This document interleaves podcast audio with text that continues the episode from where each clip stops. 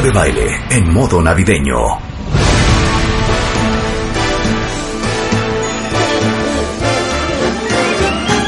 It's the most wonderful time of the year. With the kids jingle belling and everyone telling you be of good cheer. It's the most wonderful time It's the hap- happiest season of all. With those holiday greetings and gay happy meetings when friends come to call. Marta de Baile It's the most wonderful time. en modo navideño. Solo por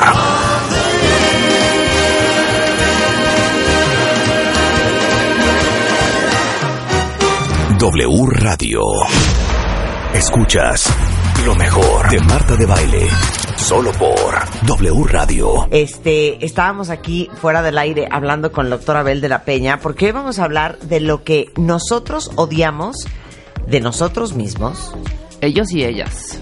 y lo que ellos odian de, nosotras. de, de, de, de- de ellos mismos. Pónganme en un tweet gatito odio, gatito amo, ¿ok? En el mismo. En el mismo. Entonces, todas ustedes cuentavientes me van a poner con gatito amo y me ponen lo que aman de su cuerpo o de su cara. ¿Cara Sí, incluida? sí, sí, cara claro, incluida. cara incluida. Ok, y los hombres también. Y en el gatito odio me ponen lo que odian de su cuerpo, ¿ok? Porque vamos a hacer aquí un sondeo de opinión. Ahora sí, cuenta la campaña. Oye, y que nos digan ahí en el tweet cuánto tardaron en contestar una y otra, porque eso es interesantísimo. Espérate, ¿No? todavía no puedes hablar porque no te he presentado. El doctor Abel de la Peña es el, este, cirujano plástico reconstructivo, es director del Instituto de Cirugía Plástica del Hospital Ángeles de las Lomas, eh, conferencista internacional, eh, muchos reconocimientos, ha sido innovador en técnicas para el mejoramiento facial, rejuvenecimiento de la piel, lipoescultura, implantes de glúteos, seno, todo. Todo. Todo. O sea, el rey de la cirugía plástica para hacérselos, eh, hacérselos este corto. Ahora sí. ¿Qué es lo que más odias de ti? Bueno, a ver, para ahí. Rebeca. Odio la panza. Esa parte. La panza y, la, y que no tengo cintura. Lo que más odias de tu cuerpo. Sí, no tengo cintura. No soy a Sí, cintura de lo que Voy no a te gusta. A ver. ¿Tú ya lo tienes? De- sí, claro. Sí, de ti. Yo, A ver, vas. Lo que más odias de tu yo cuerpo. me veo todos los días y entonces Sí. lo que más odias es cómo vas perdiendo pelo. En el caso mío, Ok, ¿no? El el tema del pelo. lo que más odio de mi cuerpo. Ay, cálmate. Te lo juro que no es mala onda. Así de lo Así que, que- más odio de mi cuerpo, lo que no me gusta. Lo que no te gusta. Yo creo, estoy entre dos, estoy entre dos. Ajá. El, el, el rollito que se me hace abajo del ombligo, del cual he discutido ampliamente con el doctor Abel de la Peña. Digo, podría decir De- que me fascinaría tener 25 centímetros más. De, Me encantaría hacer una garrocha. ¿Eso Pero aplica? no, no odias. Pero, pero, claro, pero no impacta en tu vida diaria como impacta el que te bañas, sales, lo ves y dices, "Ah", y le das un jalón. Sí, ese- yo, ¿Sí o creo no? que, yo creo que mi tema es si le das un jalón, le das un apretón y un pellizcón. Yo creo que es el rollito abajo del ombligo. Bien, Sí. Mira, estoy leyendo en Twitter, dicen aquí varias cuentavientes, los brazos, Ajá. la nariz, La mi, piel. mi papada, Aquí los las cachetes, chaparreras. eh, las chaparreras, Ajá. este, el pelo. eh, Los hombres, mira, muchos el pelo. Muchos el pelo. Y la papada. Muchos la papada, muchos los cachetes. Ajá. Muchos los gordos de al lado de la De la cintura. cintura, claro. Ok. Mándenos qué odian de su cuerpo y ahora En la siguiente le preguntan a todas igual, de, la, de manera internacional, qué es lo que más les gusta de ellas. A ver, ¿Y se puede reflexión, contestar reflexión, todo lo demás? reflexión, reflexión. Lo Sí, que más te gusta de ti, Abel. como es de autoestima, Sí. este, no aplica para que digas, pues, mi carácter, mi alegría, mi... Claro, no. Tiene que ser de tu cuerpo. Es de tu cuerpo, ok, ¿no? ¿qué es lo que más te gusta de ti? Yo, yo te diría que en mi caso la genética, Ajá, porque no. como ves a todos No, tus tienes que decir una parte. una parte. Sí.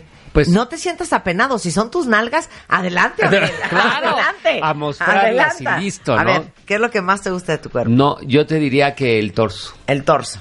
Sí, Bien. sin lugar a Estás dudas. fit. Muy bien. Ok, Rebeca, Yo mis piernas. tus piernas. Lo que más me gusta de mi cuerpo, qué difícil. Marta. qué Marta, tú tienes, con todo lo que te hemos analizado, yo creo que lo tienes clarísimo. Es que estoy entre dos partes y fíjate qué chistoso lo que te voy a decir. A ver. Yo creo que lo podríamos hasta ponerlo a prueba. A ver, Rebeca, ¿qué dos partes diría? A ver, ¿qué do- ¿mías? sí, tuyas. tuyas. Lo más Yo, bonito. tu nariz. Ajá. Bueno, tu cara. Toda tu cara. Una cara muy bonita. Y tus, tus, tu gordibuenés. tu. ¿Sabes? O sea, su... ¿Cómo se La llama forma eso? de su tu forma de cuerpo, claro. tu cuerpo. La forma del Tiene, cuerpo. sí, sí, tiene una anatomía increíble. Exactamente. ¿no? Ok, tú, a ver. Yo creo que contigo, tú debes de estar dudando entre el pelo, Ah, sí. ¿no? El que, que pelo. en ti es un Sí, issue sí. El pelo lo amo. Sí. ¿no? Y la forma de la cara. Que La bueno, te hemos medido cara. siempre y resulta muy que simétrica. eres, sí, eres simétrica, eres armónica, eres armonía, Pues yo estaba, balance. fíjate que entre, entre, Tu gordibuenés, no. entre mi gordibuenés, no. La panza. Ajá. O sea, me gusta mucho la forma de mi panza. Excluyendo la parte del rollito parte del ombligo. Pero sí, podría decir el pelo. O podría decir Tu cara. la forma de mi cuerpo, la, la cara. Pues es que no, no, no, la cara no puede ser toda. Bueno, la o nariz. sea, la nariz, o son los ojos, o es la boca. Fíjate que me gusta mucho mi boca. Sí. Me gusta mucho mi boca. Entonces ustedes ahora escriban qué es lo que más les gusta de su cuerpo. Claro. Ahora, el Ahora- tiempo de respuesta entre una y otra. El tiempo de respuesta. ¿Qué es lo que menos les gusta? Dos segundos para la respuesta. O sea, lo tienen clarísimo. Todo el mundo tiene clarísimo qué es lo que no les gusta. Pero cuando les preguntaron qué es lo que más les gusta, dos minutos. O sea, las ves como están en... en- en- en- Eh, lo eh, piensan, eh, sí. pero Como así. Sí. como ahorita, ¿no? Claro. Que no sabía qué decir. Y entonces, muy increíble como dice, no creen que es el momento de empezar a ver cuáles son nuestras cosas buenas, no las malas. Y yo creo que es totalmente cierto, ¿no? Por supuesto. Esa es, esa es una de las campañas y la, la segunda campaña también es impresionante, que ahorita les mando la liga para La que vean el video. La del Claro. pintor. A ver, cuéntaselas. Ese- van a, van a eh, entrevistan a muchas personas y las pasan y hay una persona, un dibujante haciendo un boceto, pero él no puede ver a la persona. Sí. Entonces él les empieza a preguntar, pues háblame de tu cara, cómo la sientes, cuáles son las partes principales de tu cara, cómo son tus ojos, las cejas, la mandíbula, qué no te gusta, y pintan lo que ella les está diciendo Sí. Como afuera hay una persona entrevistándolas, entonces a la persona que las va entrevistando la pasa después y le preguntan sobre esa misma persona y el dibujante hace un boceto de lo que le está diciendo la entrevistadora. Cuando acaban los bocetos, pues los pone juntos. Y entonces pasan a las personas y les dice él, el dibujante, les dice, mira, esto es lo que tú me dijiste y esto es lo que me dijo tu entrevistadora. Y entonces la diferencia es increíble.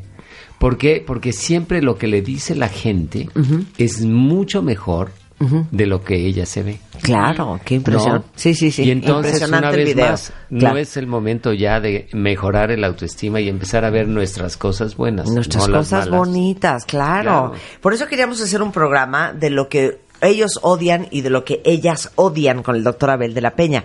Bueno, de hecho, 60% de las mujeres son las que les gustaría hacerse alguna operación, principalmente panza, nariz, chichis, pompas y brazos. Así es. Y el 40% de los hombres les gustaría cambiar el tamaño de su abdomen, o sea, las lonjas, Así la es. papada, las bolsas de los ojos, la nariz y, aunque no lo crean, el pene también. Claro que sí, como que no. El tamaño, Claro claro. que sí, como que no. Sí, to- todo influye. A ver, danos la lista de lo que más alucinan los hombres de su cuerpo. Claro, aquí la parte importante es que la nariz va a ser muy importante. ¿Por qué? Porque la nariz la empiezan a ver desde chicos hasta grandes. Y entonces a veces se restringen en no hacerse nada. Pero hoy con esto que hacemos la rinomodelación con el ácido hialurónico, yo veo jóvenes de 14 años, de 13 años, de 15 años, que ya llegan y como saben que no es operaciones, llegan y se lo hacen y les cambia la nariz de una manera drástica. Entonces como que ya hay mucho más aceptación de decir, oye, no, no me gusta mi nariz, pues yo voy y en 15 minutos yo ya tengo una nariz nueva y me va a durar un año. Entonces la nariz aplica, ¿por qué? Porque toda la vida es, es un issue. con la nariz. ¿no? Claro.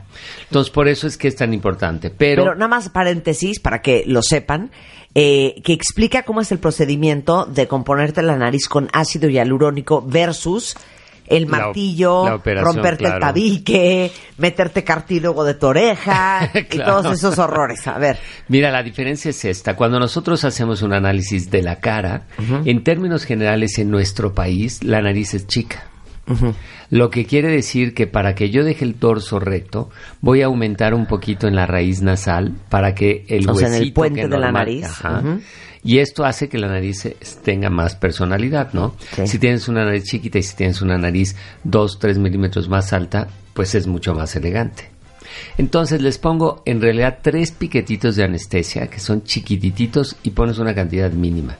Que lo que va a hacer es que se duerma la nariz y entonces ya puedo picarte donde sea y no te duele.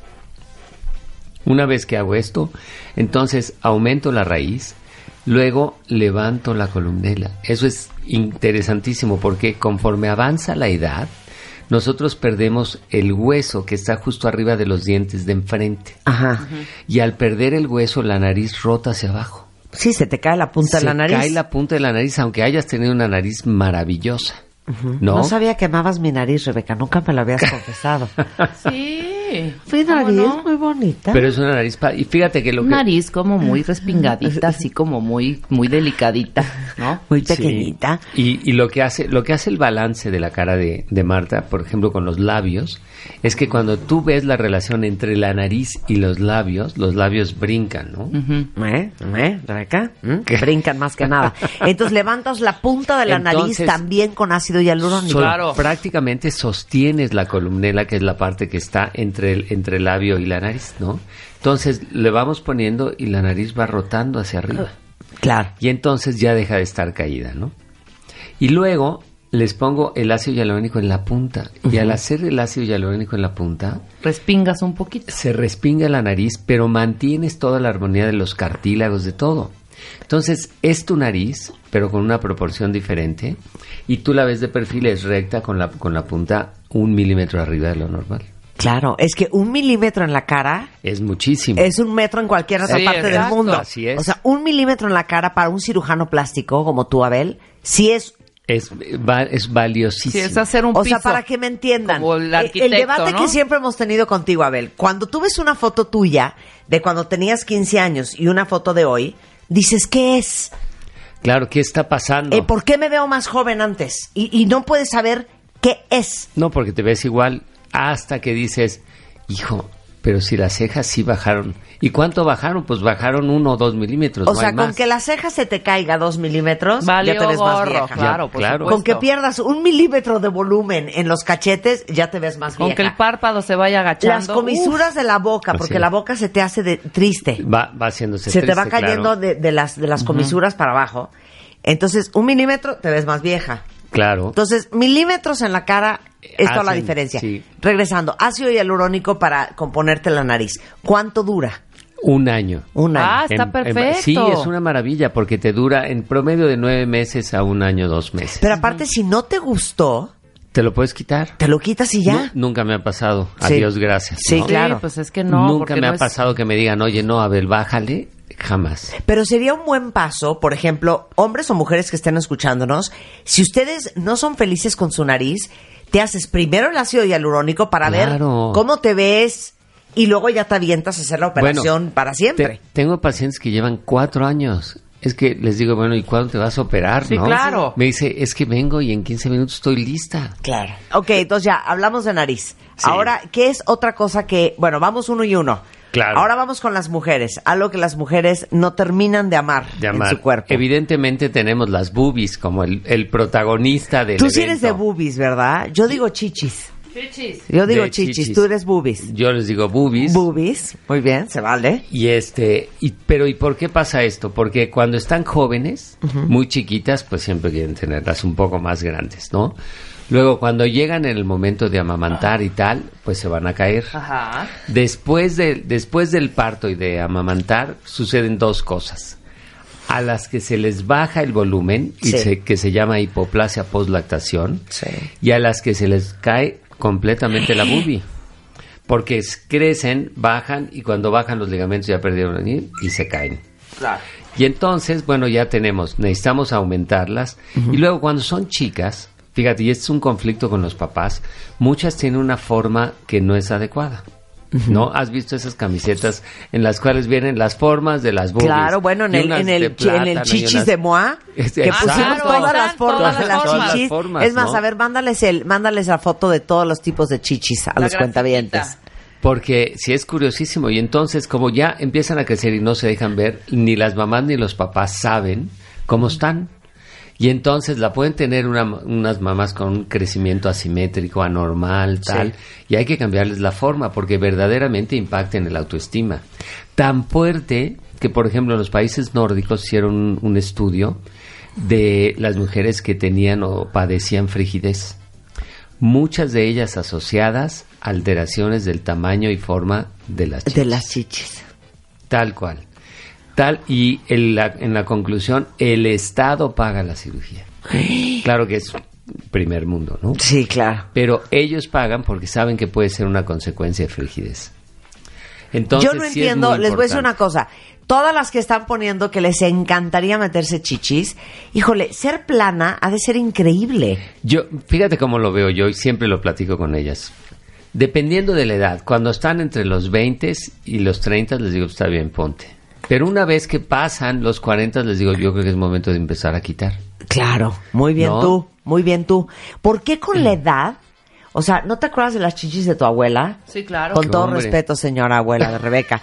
¿Por qué, ¿Por qué con la edad se te van haciendo chichis como vaqueras? Bueno, por dos o sea, cosas. vaqueras de vaca. Sí, está pasa, para abajo pasa así. el mismo el mismo proceso Y flaquitas. que le pasa No, no poco, a siempre mi abuela No, sí. No, no, lo- A mi abuela gordas sí. y colgadas. No, No mi abuela siempre, a veces. delgadillas Ah, y no. colgadísimas. Eso, eso habla del- de, la distribución de la grasa. Claro. Pero pasa lo mismo, la gente que hace mucho ejercicio y a veces toman esteroides y tal y testosterona para aumentar la masa muscular, lo que pasa con la edad cuando suspenden todo eso es que el músculo se convierte en grasa. Ok. Y entonces todo se cae y queda pues, Blum, blum, blum. aguados, ¿no? Muy bien, ¿no? ¿Sabes qué siento que tienes que inventar, Abel? ¿Sabes que A te ver. reto? Te reto. A ver. ¿Qué? Eso de que te subas las chichis y que te tengan que hacer tres cicatrices, no estoy de acuerdo. Y, y qué bueno que lo mencionas, pues yo siempre les digo, el otro día, No por estoy de ejemplo, acuerdo. termino de operar y me dicen, Abel, los familiares, Sí. ahora sí no te me diste, te tardaste nueve horas.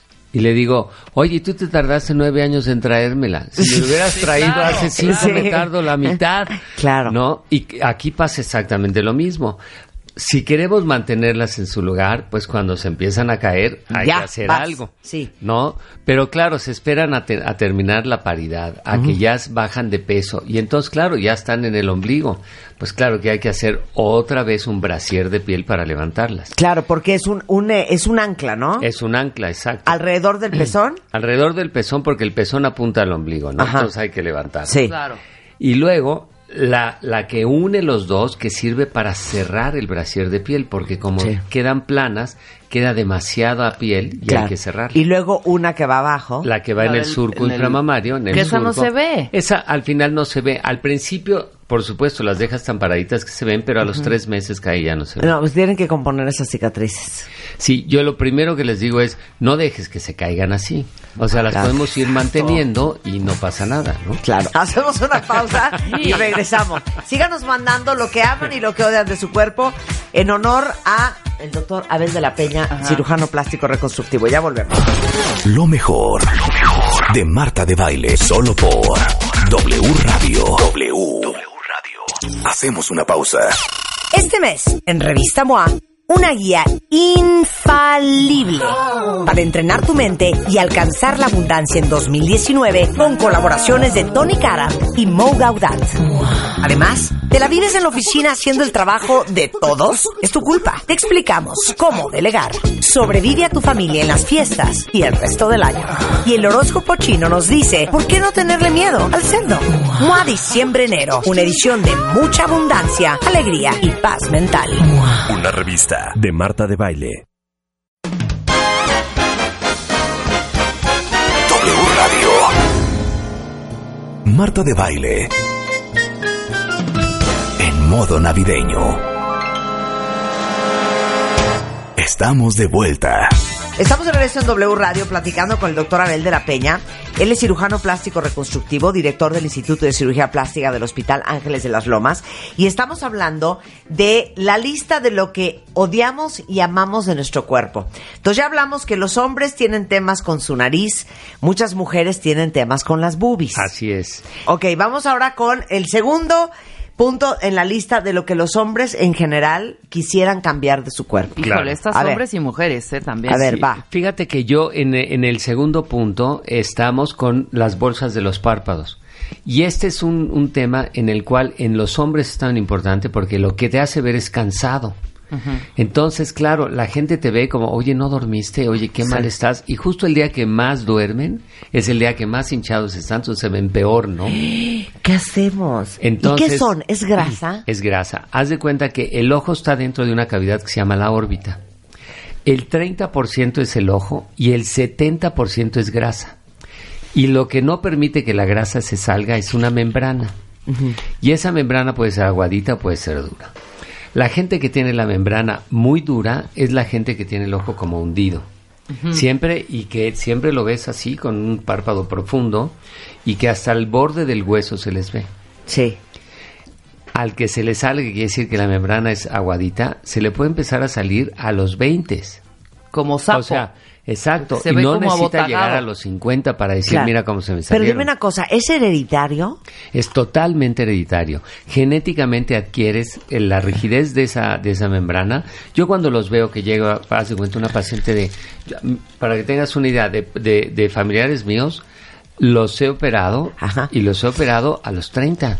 Claro. Que dices, oye, ya se les empezó Ahora, a salir. si nuestras mamases Sí, o nuestros papaces tienen bolsas en los ojos, es muy probable que tengamos nosotros. así es. Ni más ni menos. Mi mamá ya se los hizo con Abel y le quedaron bueno, los ojos. Abel le ha ¿No sabes dejado los cosa? ojos a la mamá de Rebeca que no dan crédito. Va en recuperación ahorita, le falta un mes ya para estar perfecta. ¿Y cómo está? Pero Oye, tu mamá se quitó No, 20 bueno. años encima. Cañón. Me encantó cómo le Cañón. dejaste los ojos a la mamá de Rebeca, no lo puedo creer. Y se ve normal, ¿no? Y se ve normal, Normal. no quedó ojos de lechuza, De nada. no ojos de búho, ojos de ¿qué pasó? Sí, ¿qué pasó? No, Cero. ¿Y qué nos pasó, no? Y así, aparte súper rápido. Muy rápido. Muy rápido. Es una operación realmente rápida. Si entendemos cuál es el factor que lo ocasiona, Ajá. lo arreglas y ya. A ver, pero ¿de Sin qué es por dentro haciendo. del ojo? Sí, en lugar de quitar piel, fíjate que teníamos una equivocación y está en los libros, lamentablemente. Que cuando teníamos mucha grasa, se hacía una, una panza en el párpado de abajo. Entonces todo el mundo decía, pues le sobra piel. Sí. Nada más que la convexidad y la concavidad ocupan la misma cantidad de piel. Entonces, para tener el, el párpado hacia afuera o tenerlo para adentro, ocupas lo mismo. Entonces, si le quitas piel, el rabo del ojo Sí. se cae, que es lo que le pasa a la mayoría cuando les quitan piel. Bueno, ¿quieren que les cuente una historia de terror? ¿Qué? Una tía mía, que yo me llamo como me llamo por ella, Ajá. Marta Melina. Ok. En el hospital de veteranos de Tulastraes, en Estados Unidos, le operan los ojos. Y le cortaron piel del párpado de abajo y piel del párpado de arriba. Corte A. Lleva 10 años sin cerrar los ojos. y no cierra los ojos. No cierra los dormir, ojos. Qué claro. horror. ¿No te parece un espanto? No, pues es Porque que ahorita que te jalaste quién. el párpado de abajo, dije, mi tía. Es, claro, claro. Yo cuando llegan les digo, yo voy a plancharte la piel con el láser. Claro. Exacto. Pero, solo la quitas la grasa por dentro. La abro por dentro, no necesito poner ni un punto, ¿eh? Sí. abro por dentro, saco la grasa y ya sin poner un punto, luego con el láser plancho la piel. Y tan tan. Y ya. Tal como no cortas veras, nada. No les Nada cortamos absoluto. absolutamente nada. Ahora, Ay. cuando me enseña las fotos de la grasa, tú dices, ay, pues es que, ¿qué te imaginas? Un cachito de grasa. Sí, sí. No, hombre. Santos bolones de grasa. No hija. me digas. No, Claro. impresionante, ¿eh? Como una guayaba en cada ojo, casi, casi. Acuérdate que el 70% es grasa y el 30% es el ojo. Entonces, claro que hay mucha grasa. Y si la, la No, membrana es se O sea, sale. no es una lentejita. No, No, hombre. no, sí sale, ¿eh? Ok. Sí sale. Bueno, déjame decirte, las bolsas de párpado más grandes que he operado en mi vida son las de mi papá, que ya murió. ¿no? ¿Y Ya- le salió? Una guayaba. No, no tienes una idea. Y eso porque en la boda de una de mis hermanas cuando le enseñé las fotos me dijo, oye, ¿qué, qué es ¿De eso? dónde? ¿Qué le hiciste liposucción a mi papá qué o cosa qué? No, no se había visto, ¿no? Y me dice, ¿qué es eso? Le digo, pues así las tienes. Y venía a la boda de otra de mis hermanas, entonces le dije, yo ya hay que quitarte las papás. Ay, se las Y quitaste. entonces las quitamos, ya llegó a la segunda boda rejuvenecido. Bueno, ese es un tema para hombres y mujeres. Pa- ese Las es un bolsas tema para de los hombres y ojos. mujeres. Ok, Así vamos es. con mujeres. Vamos con mujeres. La segunda parte que no les gusta, y fíjate lo que voy a decir. Esto varía mucho con la edad, pero la segunda parte que no les gusta a muchas, Sí, sí. las alteraciones de la piel. ¿Cuáles son? Uno, manchas, Sí. pecas. Y una que es común a todo el cuerpo, flacidez. Ay, sí. La colgadez. La, placidez hombre. es una cosa, porque además no es de edad, esa también es genética. Sí. Entonces hay quienes tienen la piel firme, fuerte y que van muy bien y que pueden llegar a los 50 con una piel maravillosa. Pero la que tiene la piel flácida, le empieza a tener flácida de los brazos, de los cachetes, la nariz se les cuelga, las boobies se le empiezan a colgar, en el primer embarazo queda destrozada. Entonces, y esto que hay que hacer, yo siempre les digo, tú eres de piel flácida, no dejes que los brazos te anden papaloteando, los podemos ir arreglando, ¿no? Sin necesidad de hacer cicatrices grandes. Entonces lo vas manteniendo. Y ahora con el láser que te encoge la piel, pues pasan, les hacemos láser y ya está.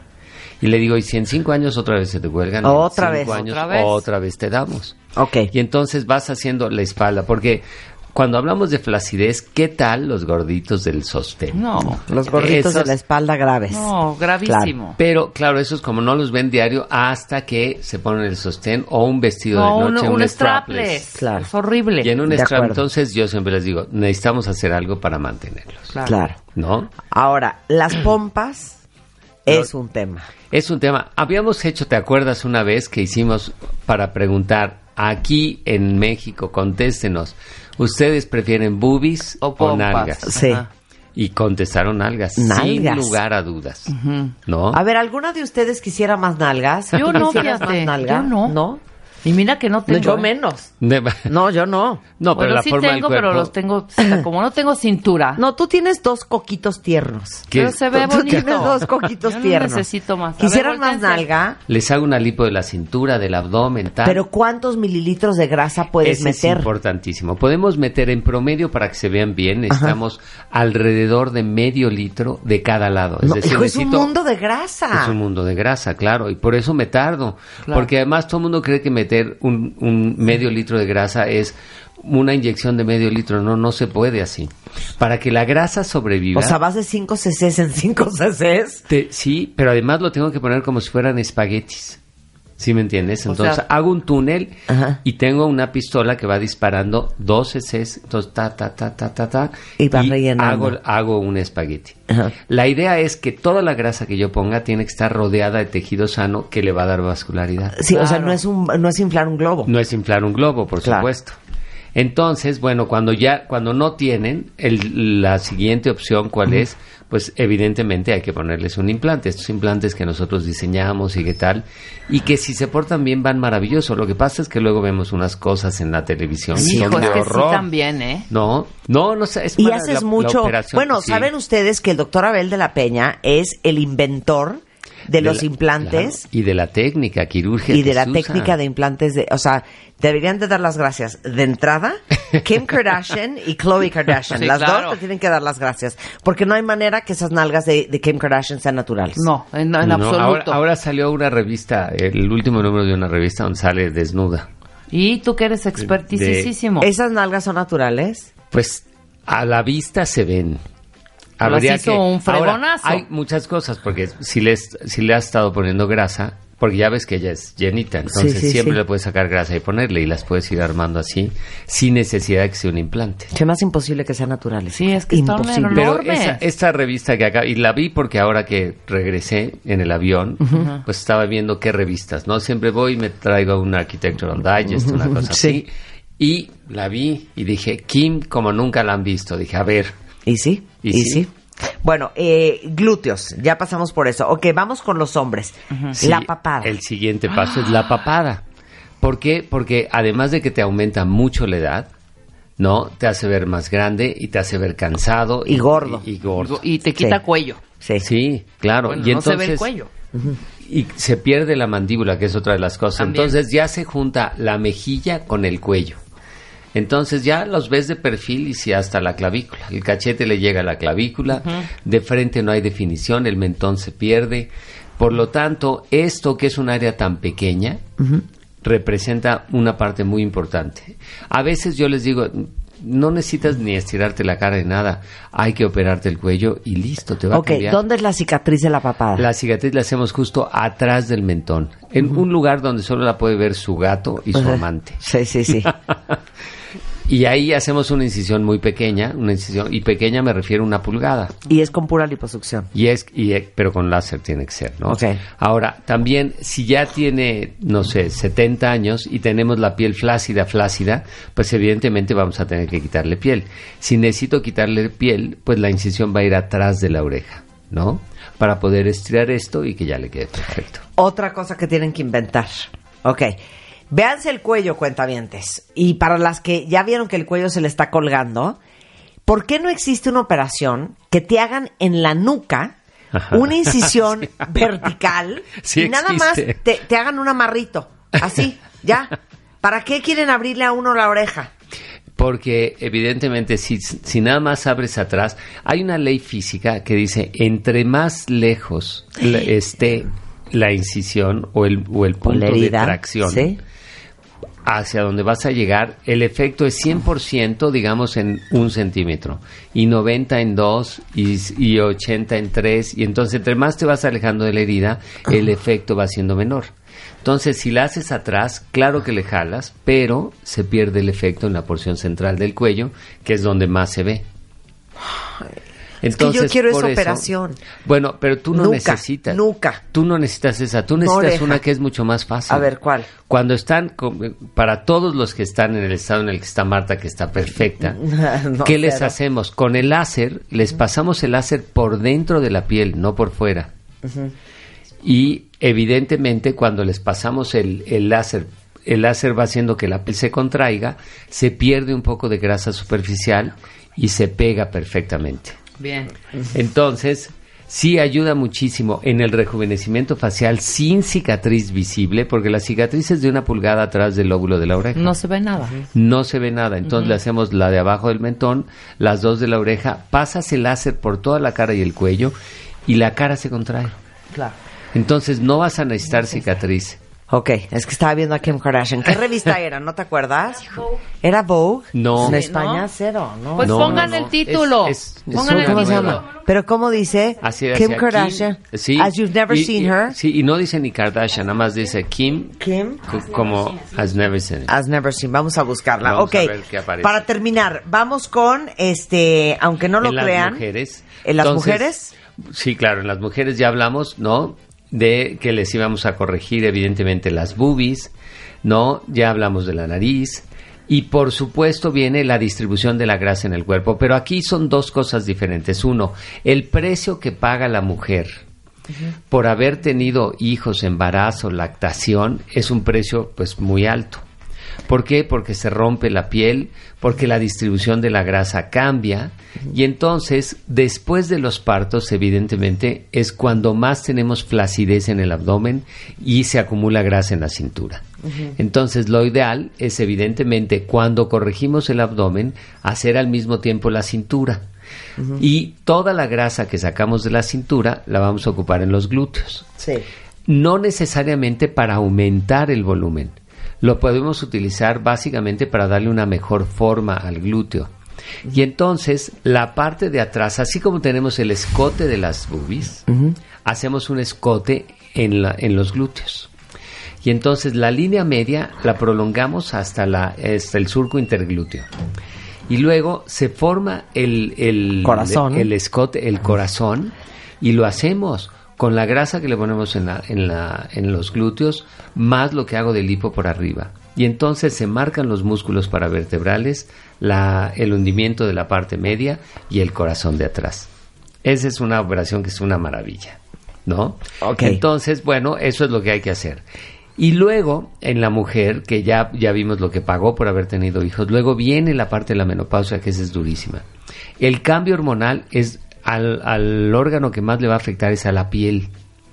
Y entonces, como le afecta a la piel, es cuando se va a empezar a hacer flácida la piel. Si ya tenía una piel flácida, pues con más razón. Pero si no tiene una piel flácida va a empezar. Y entonces es el momento en el que hay que ver cómo está la piel, la piel de la cara, lo que te decía. Tu tratamiento ideal de la cara es pasar el láser por dentro sin cortar absolutamente nada. Nada más la incisión a través de la cual entra, ¿no? ¿Y con- tan tan? y con eso, con eso las puedo mantener sin necesidad de que, oye, me jalaron. Un poco lo que pasa con el párpado, ¿no? Sacas la grasa, que era lo que no querías, y el párpado queda perfecto y lo, par- lo, lo plancho con el láser.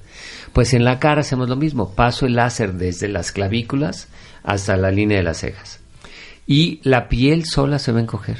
Qué fuerte, qué fuerte. No necesitamos Qué hacer fuerte. nada. Oigan, y para cerrar, aunque no lo crean en la lista y varios cuentavientes también lo piden, que existe el elongamiento y engrosamiento del, pene. Claro.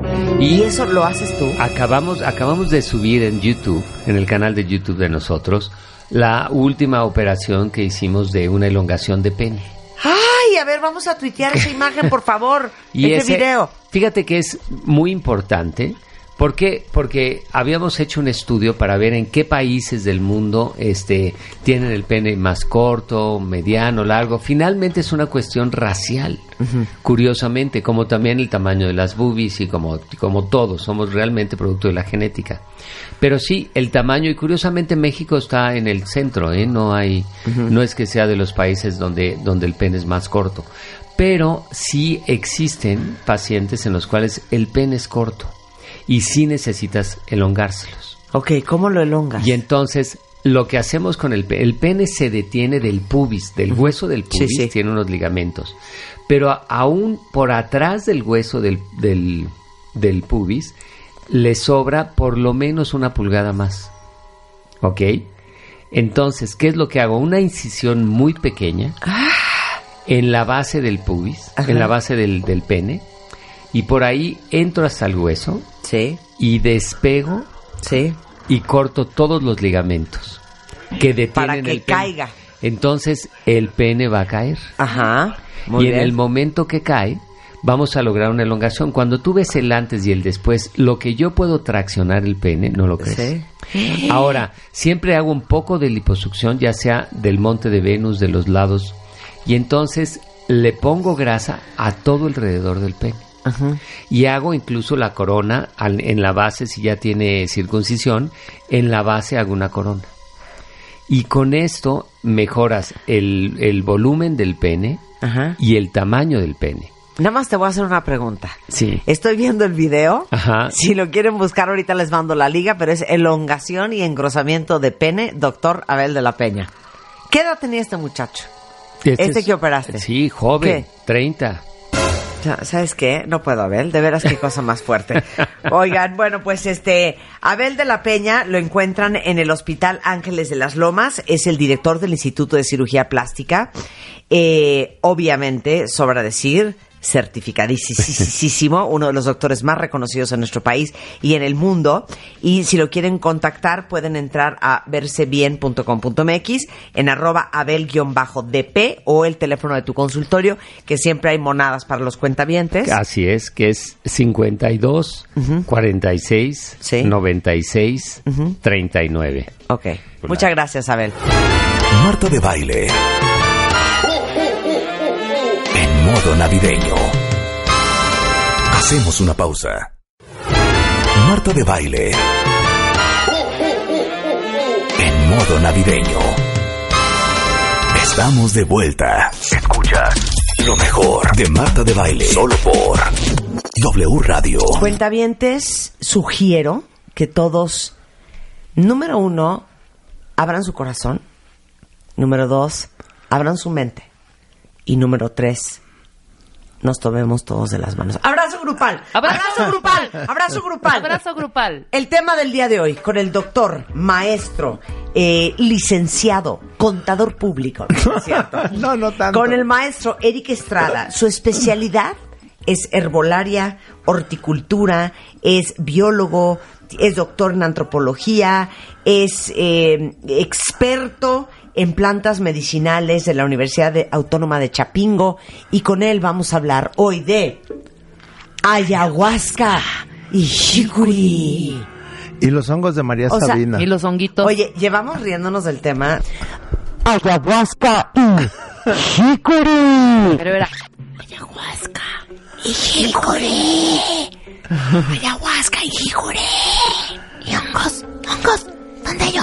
Pero esto en realidad, no, el tema del día de hoy es serio. Sí. Claro Es- que serio.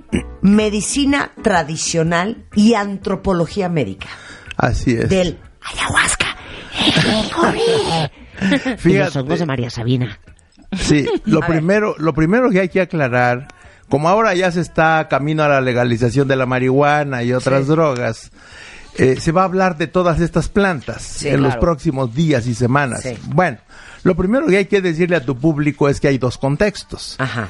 El contexto de los hippies, en donde simplemente se las tronaban para volar sin avión, Ajá. digamos que esa es la historia que se conoce en las ciudades. Claro. Y luego está el contexto cultural, Sagrado. sagrado, cuando María Sabina o los huicholes o los tarahumaras comen plantas para comunicarse con los espíritus de la naturaleza, plantas para comunicarse con Dios, con el Espíritu Santo, con la Virgen de Guadalupe. Y entonces eh, solicitan ayuda a los dioses para curar a sus enfermos. Y para eso sirven estas plantas. Sí. Entonces las leyes en todo el mundo han ido, digamos, abriéndose a la autorización del uso ritual de estas plantas. Y entonces el día de hoy, pues no meten a la cárcel a ningún curandero por usar peyote o jicuri, por usar ayahuasca en el Amazonas, o por usar los hongos de María Sabina en la sierra de, de Huautla de Jiménez, allá en Oaxaca. Es totalmente permitido y aceptado como ceremonia sagrada. Ok, ahora, la razón por la cual estamos hablando de eso es, eh, y me imagino que ustedes también, porque vi muchísimos tweets sobre el tema al principio del programa, cada vez es más común, y yo conozco más gente, que ha hecho, y empecemos por ahí, este tema de la ayahuasca. Yo lo voy a decir en mis palabras, Eric, pero básicamente es un ritual con esta hierba, planta Sí, es una liana del Amazonas. con esta liana tropical. del Amazonas, en donde a través de un ritual eh, con un chamán o con un Sí. experto en ayahuasca, se toman la ayahuasca y entran en un viaje que a mí Sí. lo que me reportan mis conocidos es un viaje al interior de lo más profundo de tu ser. Exacto. Así es. Ok, Y eso no, es lo que y yo no sé. pierdes conciencia. ¿Tú qué sabes de la ayahuasca? Espérate. Igual, que es este ritual en donde por medio de cantos Ajá. se y, y tomarse este tecito, pues, que le hacen Sí. una agüita, un tecito, vía, haces, haces esta introspección, te despierta un poco más, eh, que llegas muy rápido a estos puntos que tienes que trabajar, que quizá en tu vida diaria, sin este estimulante, no podrías identificarlos tan cañonamente como este vehículo que sería el, el, el té de la ayahuasca. Son las plantas para conocer lo más profundo de cada uno. Claro. Esa es una. Y la otra es que el curandero, el chamán, considera estas plantas como grandes maestros. Entonces, cuando tienen dudas de, de cuál es el tratamiento para la enfermedad del paciente que vino a consulta, comen estas plantas. Eh, la diferencia con los tecitos medicinales normales es que el curandero receta tecitos y nomás los toma el paciente. Claro. En el caso de estas plantas, hay una ceremonia que dura de 3 a 6 horas, hasta 8 horas, en donde comen, toman la planta, el chamán y el enfermo. Y emprenden el viaje para conocer el origen de la enfermedad, el tratamiento, o bien para liberarse de otra adicción, por ejemplo, que es uno de los usos más comunes de la ayahuasca en Sudamérica. Ah, sí. De hecho, yo sé que en los hospitales de Brasil y Perú, en los hospitales psiquiátricos, usan el ayahuasca, Eric, Sí. para desintoxicar a los enfermos de adicciones, ¿no? Así es. es, es. Es muy importante saber que estas plantas abren, abren el cuerpo, el cuerpo físico al conocimiento de sus enfermedades, abren el cuerpo mental a cuáles son sus angustias, sus ansiedades, abren el cuerpo espiritual para conocer qué es lo que les ha causado sufrimiento, Ajá. dolor, miedo. Y la planta les muestra todos los, todos los aspectos de su vida más íntima que los trae, digamos, fuera de equilibrio y los, los armoniza. Ok. Ese- esa es una de las funciones de estas plantas. Oye, y también lo, veo que es un tema de eh, para la depresión, para la ansiedad y hasta para la gente que tiene esquizofrenia. Así es. Ahorita explicas cómo funciona. Ajá. Esta, estas plantas tienen principalmente alcaloides. Y los alcaloides eh, actúan algo parecido a los neurotransmisores. Afectan al sistema nervioso central, afectan la mensajería dentro del cerebro y cambian la percepción. A ver, explica fisiológicamente cómo funciona esta. ¿Qué dices, liana del Amazonas? Ajá, sí. A ver. Los, los, los alcaloides de Es esta- un alcaloide. Es un alcaloide, sí. Así como la cafeína, así como la mescalina del peyote o la psilocibina de los hongos. Todas estas plantas tienen en común que los estimulantes cerebrales son alcaloides. Y entonces la, eh, el ayahuasca lo que hace es cambiar la percepción. Imagínate que tú ahorita observas la realidad con 100 antenas. Con 100 antenas percibes los colores, la temperatura, la luz, percibes el buen o mal humor de la señora o del señor que está frente a ti, percibes eh, los sonidos. Y cuando tú consumes ayahuasca, peyote, hongos, se abren otras 900 antenas. Y ahora vas a ver la realidad con mil antenas. Eso se llama el estado de trance. Un estado alterado de conciencia, un estado modificado.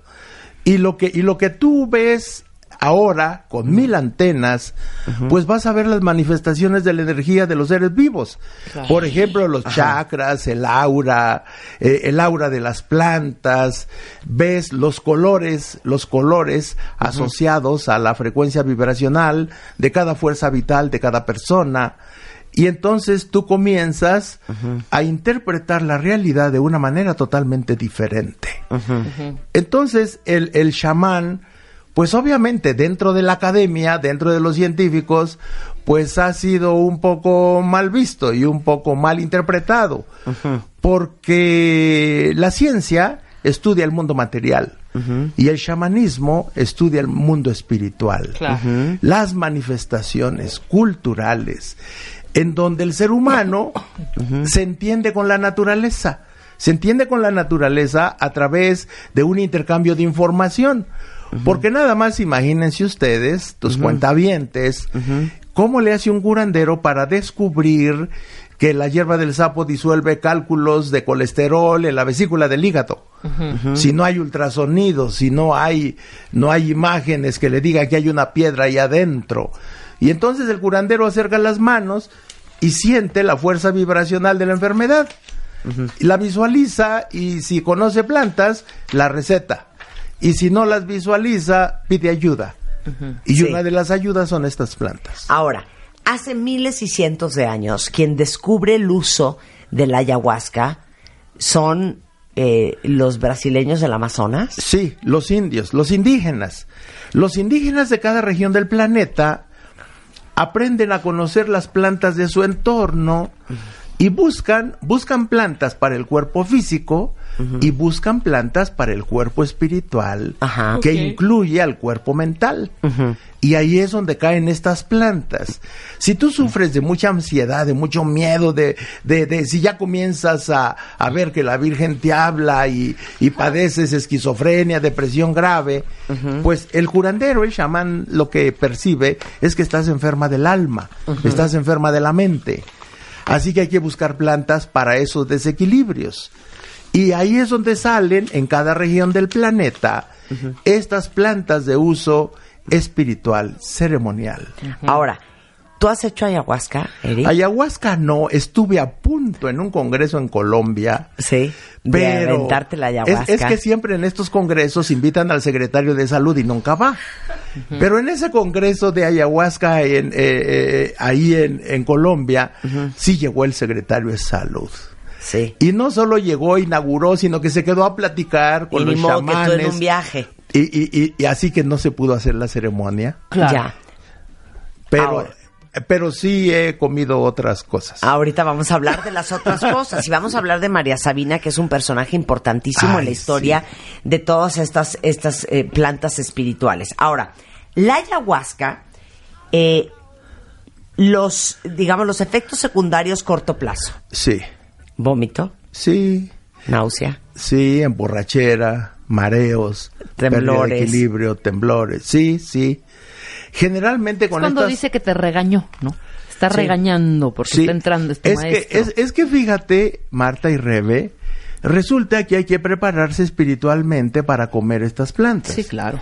Como Ajá. son representantes de los dioses, de Dios. santo Entonces, Dios. por ejemplo, para comer hongos con María Sabina, las recomendaciones, cuatro días de ayuno, en donde solo puedes comer verduras crudas, un poco de fruta y, y- y tortillas tostadas. Eso es lo único. Por, Para purificar el cuerpo. Porque, porque si tú te echas unos tacos de chicharrón antes de ir a una ceremonia, tu sistema gástrico está ocupado digiriendo tanto colesterol, grasas saturadas, y entonces tu, tu cuerpo va a estar en todo menos en el proceso sagrado de visualizar las imágenes que te trae el consumo de estos alcaloides. ok. Por eso es que tienes que tener estómago e intestinos prácticamente Limpios. limpios. Ok. Claro. Pero Para la además- ayahuasca es lo mismo. Para el ayahuasca Sí. es lo mismo. Hay una Sí. semana de preparación en donde me han contado, de verdad no lo he Sí. hecho, pero me han contado que si es una semana de hacer una dieta especial, Sí. en donde tampoco nada de grasas, nada de... de, de- Sí, nada de cosas fritas, nada de lácteos, horneadas, nada de la... Y además, abstinencia sexual durante esos días. Exactamente, ¿Por qué? abstinencia sexual. Porque tú necesitas toda tu fuerza vibracional. No puedes llegar agotado a una ceremonia. Ok. Tienes que llegar con toda tu fuerza física y mental y sobre todo tranquilidad emocional para vivir una super experiencia extrasensorial, sobrenatural. Pero ¿de qué va a servir? Es que, perdón, sigo sin entender. Me meto en la ayahuasca, yo Marta, y luego ¿qué me va a pasar? Es que ¿En qué tú- voy a pensar? No, así no debes de ir a una ceremonia. Sí, claro, hija. Te van ya a correr. regañada. No, o no, sea, no, ¿cómo es así? No, no. Es Sí. que tú tienes que tener un objetivo muy, muy concreto, muy particular, Ajá. de por qué vas a hacer un viaje sagrado. Ok, Es- podría ser que soy una persona con un alto nivel de neurosis, perfeccionismo y exigencia. Pues Sí, una por amiga ejemplo, fue por eso, a trabajar esto que se creía perfecta y regresó con una serie de respuestas que ella misma se dio Sí, durante sufres este viaje. esquizofrenia. Ajá. Andas hablando con gente que no existe, pues tú estás segura que sí existe. Tienes un desequilibrio emocional. Vas al psiquiatra y el psiquiatra, pues ahí te tiene tratamiento, pero no los resultados que tú esperas. Entonces dices, voy a una alternativa. Ajá. Entonces tienes un objetivo concreto. Ok, ¿y qué? ¿Me meto en la ayahuasca y luego? Sí, sí, y el ayahuasca te, el ayahuasca te muestra el camino. Te muestra las soluciones, las alternativas, te muestra cuál es el problema. Y eso también depende mucho de la habilidad del chamán, del guía. Hay un maestro guía que está... ¿Qué dice qué? El, el maestro guía generalmente entona cantos sagrados, Canto. Se llaman ícaros, Ajá. y lo que hace es propiciar que tu frecuencia vibracional de tu cuerpo, de tu mente, de tu alma, de tu cuerpo de luz, se sintonice con la frecuencia vibracional del entorno y de la planta sagrada. Por eso, entonces él está cantando y yo estoy... Sí. Ah, oh, no, tú estás ¿O no? un poco mareada, un poco, embo- un poco se siente emborrachamiento con estas plantas, pero tú te dispones mentalmente, te predispones a... Te preparas. Sí. Sí. te prepara. Por eso es que debes de ir limpia, sin nada en las tripas, de grasas animales, eh, totalmente físicamente equilibrada. Y sin mal viajeses, hija, porque yo ya sí. te veo a ti. No, siento que ya se me está durmiendo la mano. No, se te duerme el cuerpo.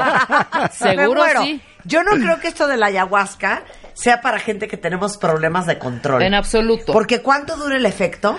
Dura de 3 a 6 horas. Me muero, me, me muero. A veces- me muero. No, no pasa Inclusive nada. regresando. No, me muero.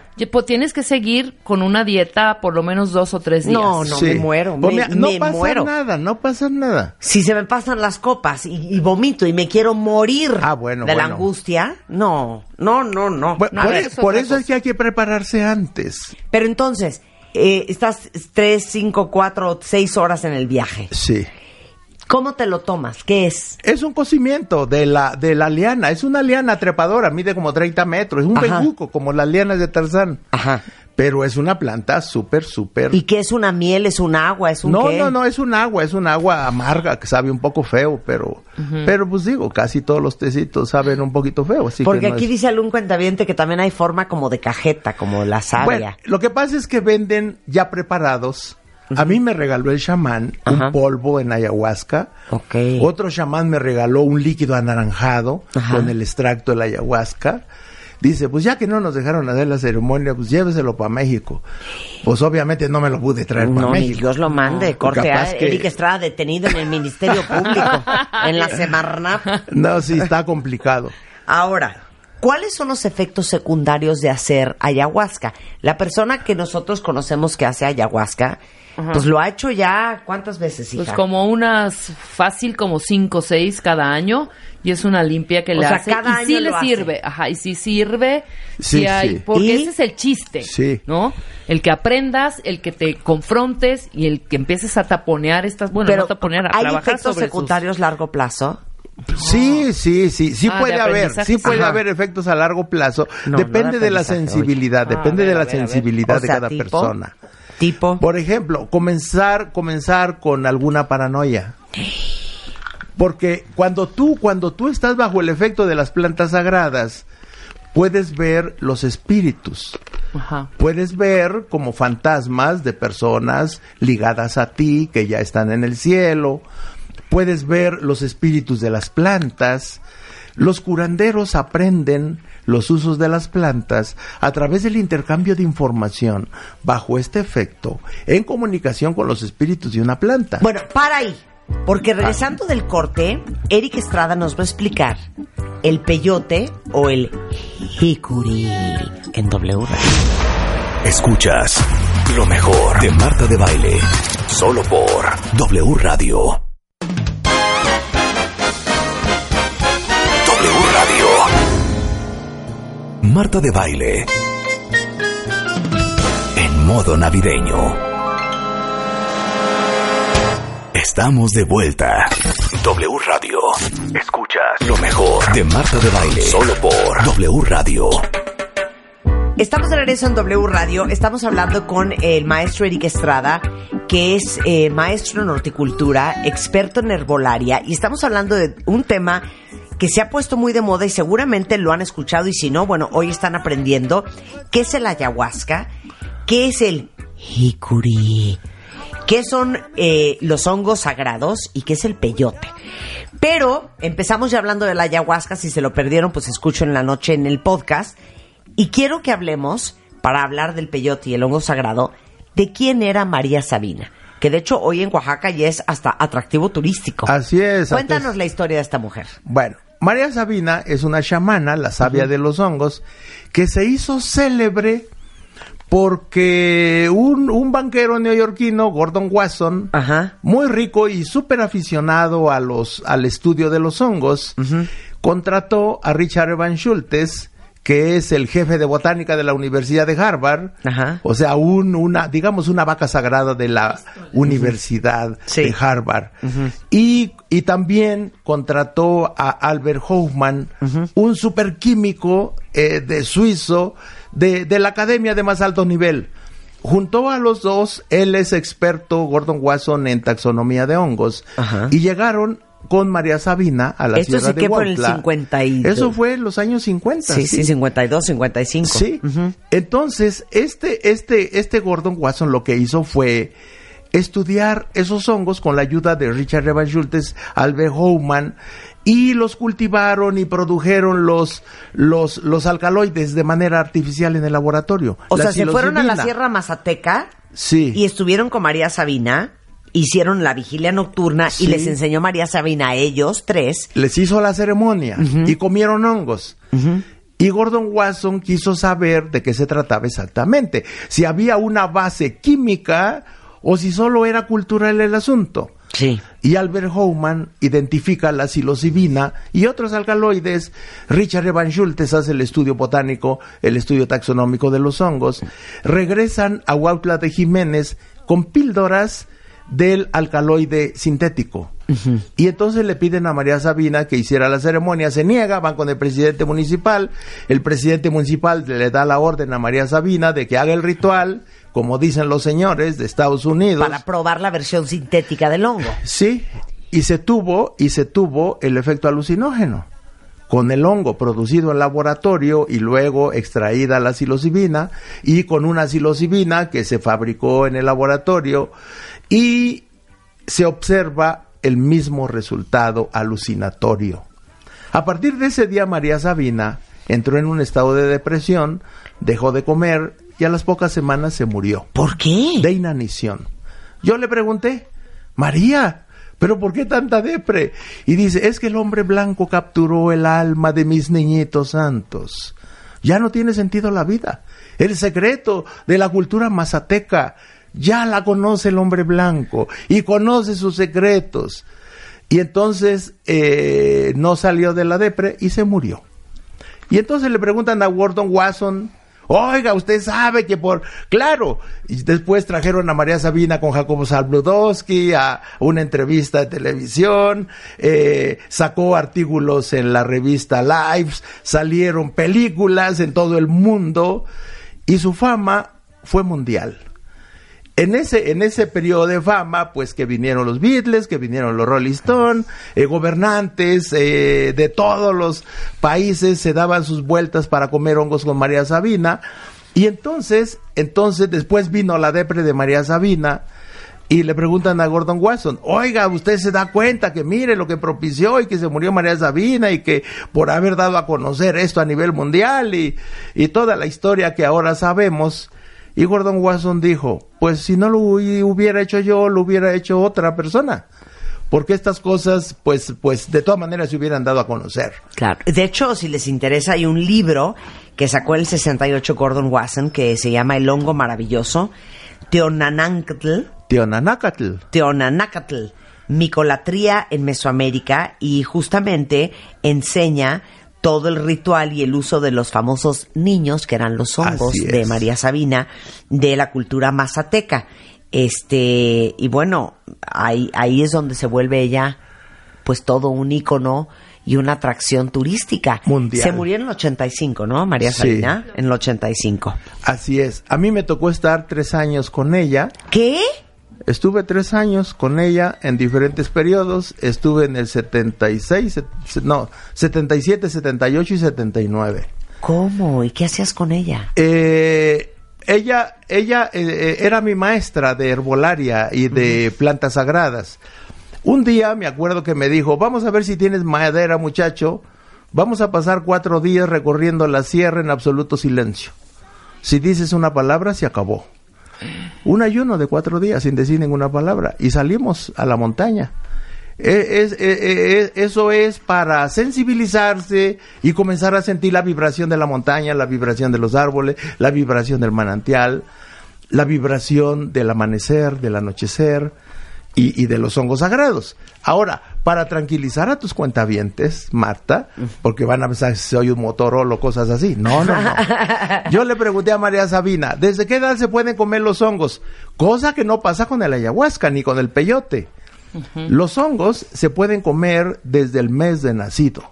Cosa que no le vamos a dar a nuestros hijos. ¿eh? Digo, pues claro, a menos que, que vayan con una curandera en Huautla Jiménez. Cuando yo vi a un bebé de dos meses con calentura, yo siempre cargo con un equipo básico, eh, 39 de temperatura, el niño hirviendo y, y está formada para, para entrar a consulta con María Sabina, yo le pregunto, le pregunto, oye María, ¿y a qué edad puede uno comer hongos? Yo no los había probado. ¿Desde qué edad? Y se me quedó viendo muy feo, no me contestó nada, salió al patio, metió a la señora con el bebé de dos meses y entonces lo saumea, lo bendice, sus cantos en mazateco y luego María Sabina se coloca un par de hongos, siempre por pares, o sea, dos hongos sagrados en la palma de la mano, los muele con la otra mano, le descubre el pecho a la mamá y, y el jugo que salió de los hongos se lo, se lo embarra en el pezón de la madre y le dice, a- y le dice a la mamá, dale de mamar. Y el bebé absorbe el jugo de los hongos con la leche materna. Ahí te respondió. Sí, ¿No? dos meses de edad. 20 minutos de cantos, de rezos, de saumerio. Y entonces, eh, después de 20 minutos, le mido la temperatura 36.5. Le bajó. En 20 minutos. Y es cierto que no te daba si no estabas preparado. Ahora, es, es, siempre recomiendan al mínimo cuatro días de preparación. Claro. Cuatro días de abstinencia sexual, cuatro días de, de, de, de solo verduras y tortillas secadas al sol, agua, hacer meditación, prepararte para el encuentro, porque vas a hablar con el Espíritu de Dios. Vas a hablar con el Espíritu de la naturaleza. Y vas con un objetivo muy concreto. Claro. Hay, hay, hay personas, por ejemplo, curanderos que dicen, ¿y de verdad servirá para curandero? Ah, bueno, pues consúltale a los hongos de María Sabina. Entonces, una persona ya mayor que trabaja y que no está segura de su vocación, de su profesión, entonces va, le pide ayuda, comen hongos y el hongo le despeja todas las dudas. Fue, eh, aparte les digo una cosa, ahorita les, ahí les va una foto de un hongo sagrado. El hongo por sí es una monada. Sí, Es, es precioso. Sí, el sí. hongo es precioso. Tuiteen una foto ahorita. Sí. Miren, miren los hongos qué monada, Ah, qué se los acabo de mandar por Twitter. Con limoncito Y los y de sal. gorritos rojos son una monada, pero aguas. Ahora, nada más por curiosidad. El hongo que nace en nuestro pasto, no, ese no, ese o no. no. ¿Cómo sabes si es un hongo sagrado o no? Bueno, pues tienes que ir con un especialista. Ok. y tienes que ir chamán. a estos lugares. Entonces, obviamente crecen hongos en toda la Tierra, en todo el planeta, cuando hay humedad. Pero hongos sagrados realmente son pocos y hay hongos venenosos. Hay un hongo con el que hay que tener muchísimo cuidado por lo venenoso que es, que es el amanita muscaria, que es un hongo de color rojo con motitas blancas. Precioso. Lo acabo de ver ahorita. Ah, bueno. Ahorita Ese- mándalo, mándalo. Ese es mortal. Si mata. un hongo, si tú andas colectando hongos en el campo y te los vas a comer y, y, y cosechas uno rojo con motitas blancas, lo revuelves en la comida, se muere ¿Cómo toda se la llama el familia. hongo? Amanita muscaria. Amanita muscaria. Ese hongo es peligrosísimo.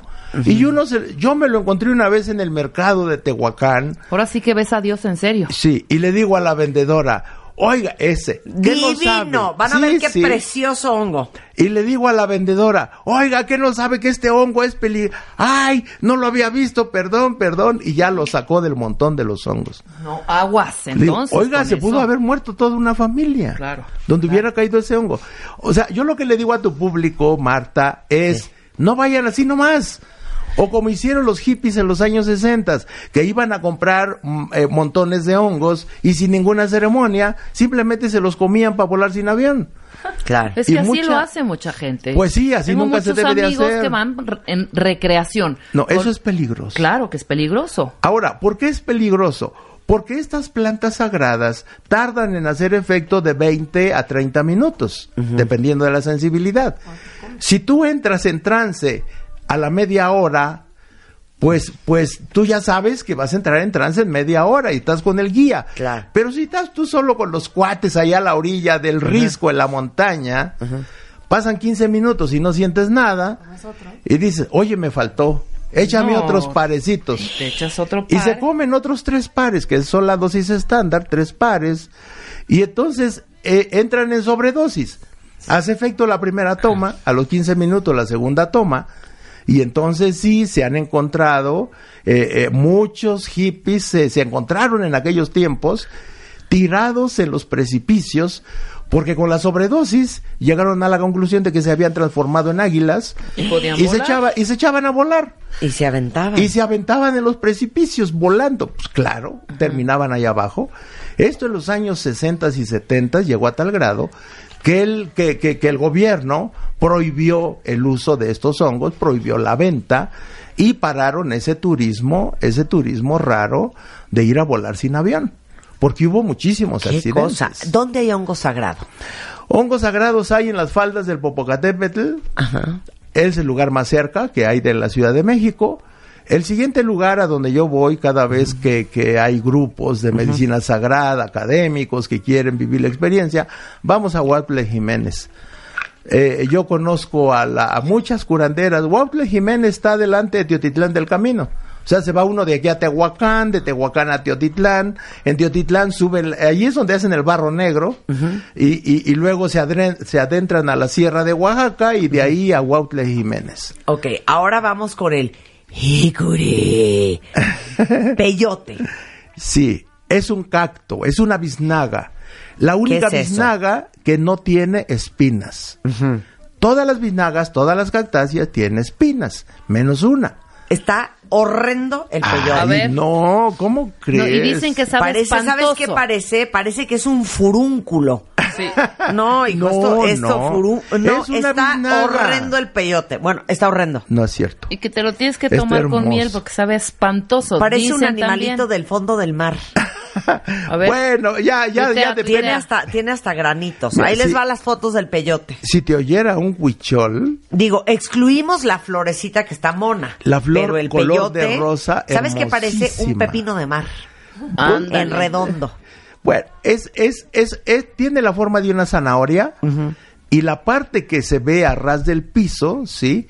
La parte que se ve a, a ras del piso es la corona, es el área verde de la planta. Ah, pero Hacia abajo de esto es una sigue, cosa larga. Sigue una cosa larga del mismo grosor que se va angostando Ajá. y que mide unos 20, 30 centímetros hacia abajo. Ajá. Y eso es lo que se come. Lo que se come es la corona verde, nada Ah, más. lo de arriba. No Lo la de raíz. arriba, no la raíz, solo la corona verde. Ok. Pero imagínate qué tan importante será que los huicholes hacen un ayuno de 40 días, comiendo verduras y tortillas secas al sol, meditando todos los días para, para limpiar su cuerpo, su mente, su alma y emprender una caminata de 900 kilómetros, caminando desde la Sierra del Nayar hasta Real de 14, San Luis Potosí, a razón de unos 120 kilómetros diarios en silencio. Sí.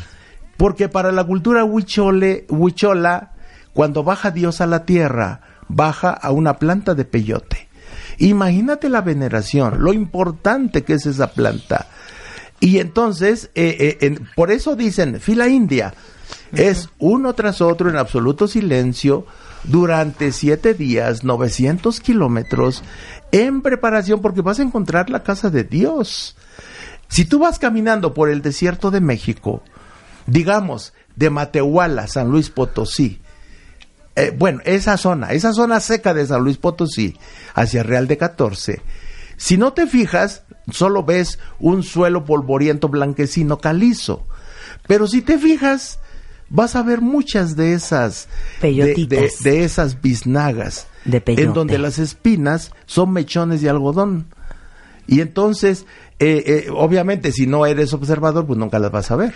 Ahora, ¿me puedes hablar de las propiedades herbolarias del peyote? El peyote es uno de los mejores antibióticos. Es un antibiótico, es un antiinflamatorio, es un cicatrizante, pero lo más importante es un superestimulante para no sentir cansancio. Entonces, se dice que el correo en tiempo de los mexicas, que imagínate que el Tlatuani comía pescado fresco de, de- de Acapulco y pescado fresco de Veracruz. Así que ha- había carreras a todo lo que da de 400 metros y se pasaba el, el- la Desde mochila. Acapulco hasta la Ciudad de México. Sí, y llegaba fresco el pescado en unos cuantos minutos. Bueno, en Horas. no sé, unas Eh. cuantas horas. Eh, eh, y decían que los el correo, corriendo a toda velocidad, iba comiendo pedacitos de peyote. Y así no se siente Su el cansancio. Así es. Es un súper, súper estimulante. Oye, sé también, porque alguna vez con un tremendo dolor muscular, a Spider-Man le regalaron un aceite crema ungüento de peyote para Sí. las reumas. Sí, es un O analgésico. para los dolores. Sí. Es un antiinflamatorio, es un analgésico. Y, y, y tú puedes usar el, eh, esta, esta, esta corona verde de la, del cacto, generalmente se ponen a secar al sol, se ensartan en un mecate y ya secos se muele y el chamán, el chamán se llama maracame cantador, eh, guarda ese polvito sagrado en, en una bolsita muy especial y cada que se requiere se puede preparar en algún cocimiento o en un extracto con un poco de aguardiente o directamente y, o preparar en alguna crema. Y dicen que también para picadura de animal. Sí, contrarresta la ponzoña de, de hormigas, de alacranes, de víboras. No, yo creo que mejor, mira, lléname de un, de un té de tila, de un té de manzanilla. Un ribotril, mira. y- Hierbas tan amables. Oigan, si quieren aprender de herbolaria, eh, el maestro Eric Estrada da clases cada 15 días en el Centro Sí. Médico Siglo XXI totalmente gratuito. ericestrada.com.mx, Ahí está la información. Eric, ahí va a estar la información. Muy bien, muchas gracias, Eric. Al contrario. Un placer tenerte aquí. Bueno, con esto hacemos una pausa rapidísimo. No se vayan, ya volvemos. Marta de Baile, en modo navideño. Solo por W Radio. Hacemos una pausa. Marta de Baile, It's the most wonderful time of the year. en modo navideño. Solo por W Radio. Estamos de vuelta. W Radio. Escuchas lo mejor de Marta de Baile. Solo por W Radio. Antes de seguir con lo que estamos, eh, anuncio parroquial. Para todos los cuentavientes que no tienen idea de qué regalar esta Navidad, ahí les va. Un reloj. ¿Qué tal regalarle un reloj a alguien? Y justamente ahorita Liverpool trae hasta el 24 de diciembre 20% de descuento en las siguientes marcas. ¿Listos? Timex, Nautica, Versus de Versace, Kenneth Cole y muchas otras más. Entonces, acuérdense, si llevan rompiéndose la cabeza de qué le regalo, a lo mejor un reloj es una buena idea y aprovechen esta promoción hasta el 24 de diciembre de Liverpool, que tiene 20% de descuento en Timex Nautica versus Versace, Kenneth Cole y muchas otras marcas de relojes, tanto para hombre como para mujer.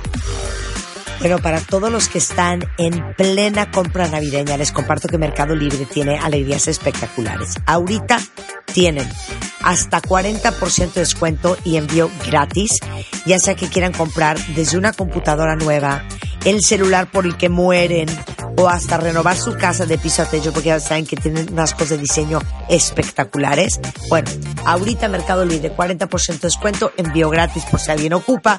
Entren a mercadolibre.com.mx. Olvídense de las compras de emergencia, de las filas del horror. Y si quieren vivir una Navidad increíble, busquen lo que sea que están buscando o lo que sea que quieren regalar en mercadolibre.com.mx. Y nos quedamos en...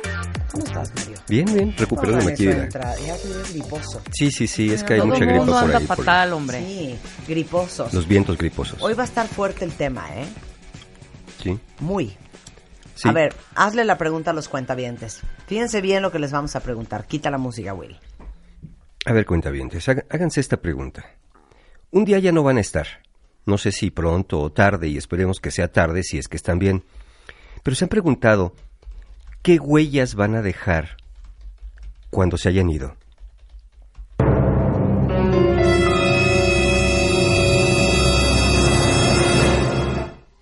¿Cómo van a ser recordados? ¿Qué es lo que la gente va a decir de ustedes? Y, y olvídense de lo que diga, que eso puede ser lo de menos. El impacto que con su actuar están dejando en la vida de los demás, de sus hijos, de su familia, de la gente que los conoce o los conoció. Y no solamente son las huellas que dejamos después de morir, las huellas que vamos dejando ya desde ahorita. ¿A qué nos referimos con la huella? Vamos a pensar en la huella como una especie de legado. Es esta herencia que puede ser obviamente genética, cuando tenemos hijos biológicos les pasamos unos genes donde les podemos pasar pues cualidades orgánicas favorables o enfermedades. Pero también hay una huella personal, la huella que vamos dejando en este mundo, por ejemplo, nuestra huella de carbono, ¿no? Algo vamos dejando en esta vida desde el punto de vista biológico que se va quedando como una marca de, nuestra, de nuestro paso por la Tierra, ¿no? Podemos contribuir o podemos complicar. Pero también tenemos una huella social. Nuestra huella social es cómo nosotros podemos contribuir a solucionar o a empeorar los problemas.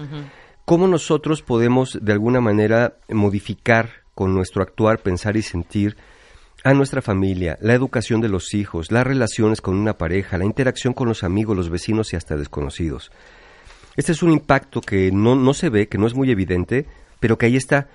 No podemos no influir en una persona cada vez que entramos en contacto con ella, así sea de manera casual. Obviamente hay influencias mayores, hay influencias menores.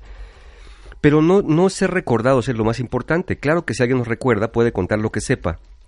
Y a veces van a contar hasta lo que no saben. Pero de nuestra historia, lo que la gente va a acabar de contar de nosotros es la visión que tenga de nosotros más que la realidad. Aún así, ser recordados es una forma de estar presentes en la vida después de habernos ido. Porque yo creo que morimos dos veces. Morimos el día que morimos, por primera vez, que el cuerpo se muere, y morimos por segunda vez cuando la última persona que nos conoció deja de contar algo acerca de nosotros. Ya, Mario. Piense todo el mundo, miren, todo el mundo tiene ancestros, ¿no? Eh, tienen a su abuelo y bisabuelo y tatarabuelo, pero, pero para atrás, ¿quiénes eran ellos? ¿Quién los recuerda? ¿Cómo saben? Ya se murieron todos los que los recordaban. Ya se murieron todo lo que recordaban, ya dejan el nombre, cómo eran, qué pensaban, qué les gustaba. Entonces, seguir siendo recordados es una forma de seguir presente en la vida. Es un no morir del todo, para bien o para mal, ¿eh? Porque a veces algunos aspectos de nuestra vida quisiéramos poder ejercer este famoso derecho que últimamente se habla de él, el derecho al olvido. Hay cosas que no quisiéramos que nadie recordara, pero que se encarga la gente, se encargan las circunstancias o esta memoria colectiva o familiar de estarnos recordando aquel error que cometimos, aquella falta que tuvimos, aquella acción deshonesta que en un momento dado pudimos haber tenido. Al estar recordando estas cosas, estos errores sin oportunidad de perdón, lo que estamos haciendo es condenando a las personas a no recuperarse de eso, a, mantenerse como una especie de condena perpetua al estar recriminando y reprochando una y otra vez un error sin dar posibilidad de repararlo. Pero no ser recordados o haber sido ya olvidados no significa que nuestro legado o nuestras huellas queden borradas en el tiempo. El impacto de nuestra vida en otros, aunque no nos recuerden, son esas huellas que perduran más allá del recuerdo y que no es sencillo ver. ¿Qué huellas están ahí? No se pregunten, cuentavientes, ¿quién me recordará cuando me muera?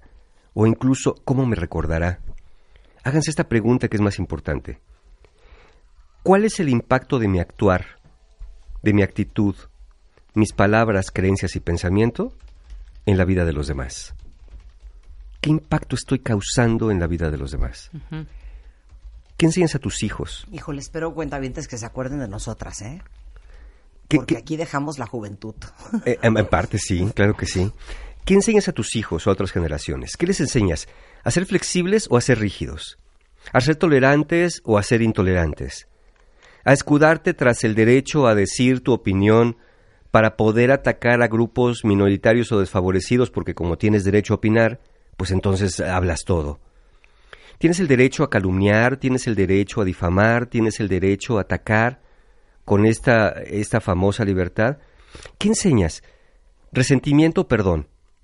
¿Qué enseñas? ¿Que no te busques quien te la hizo, sino quien te la pague? ¿Qué enseñas? ¿Que cuando alguien te hace algo no debes perdonarlo nunca porque si lo perdonas eres tonto y te ve en la cara? ¿Qué es lo que vas transmitiendo con palabras y con acciones? ¿Qué enseñas a tus hijos? ¿A callar en sumisión? ¿O guardar silencio? ¿O hablar cuando tienen que hablar? Porque hay quien enseña a callar cuando tendría que levantar la voz y que enseña a no quedarse callado cuando lo que conviene es escuchar. ¿Qué están enseñando? ¿Permitir lo que sea en el nombre del amor? ¿O a fijar límites cuando eres lastimado? ¿Qué estás enseñando? ¿A obedecer y ser bueno? ¿O a ser una persona integrada y feliz? Vamos a darnos cuenta qué es lo que estamos haciendo porque estas, esta estafeta que estamos pasando, por ejemplo a los hijos, es el futuro que pronto vamos a vivir con adultos que se comporten de la manera que le estamos enseñando. ¿Cuál es la relación con tus padres y con tus hermanos? ¿Tienes las habilidades necesarias para acercarte a ellos cuando hay diferencias de opinión? ¿O tomas la tan socorrida ruta del silencio y aislamiento cuando alguien no opina como tú? ¿Cuántos de ustedes, cuentavientes, tienen un hermano o una hermana que tienen años de no hablarle? Están pensando, híjole, lo voy a tener que ver, qué infierno, aquella tía, aquel hermano, aquella hermana que nos dejamos de hablar, que ya no nos acordamos ni por qué. La memoria es muy fácilmente distorsionada por la subjetividad y el paso del tiempo. Incluso se va difuminando. Pero no es necesario recordar el origen de un conflicto para que los efectos del conflicto perduren por mucho tiempo. Hay naciones, familias, personas que llevan décadas de resentimiento y que perdieron el rastro de lo que realmente dio origen al conflicto. No se necesita una razón para odiar una vez que el odio se apodera de nosotros. Vienes con todo. Pues es que estamos ya cerrando el trimestre del año y, y hay que empezar a acomodar cosas importantes, cosas ¿Por qué de fondo. Es importante querer ser recordado, porque dice aquí una cuenta yo no quiero que me recuerden. Hija, ¿de qué hablas? Es que hay gente que no quiere que la recuerden. ¿Qué? O sea, Sí, ¿cómo? mira, el, el decir... Que hayas pasado por el mundo sin pena ni gloria. El decir que, mira, hay, hay un gran, hay un gran problema. A veces tenemos este pensamiento blanco-negro. El decir que no quiero que me recuerden no quiere decir no quiero que me olviden. Más bien afina esta, esta, fra- este pensamiento que tienes, cuenta ¿Qué es lo que no quieres que recuerden de ti?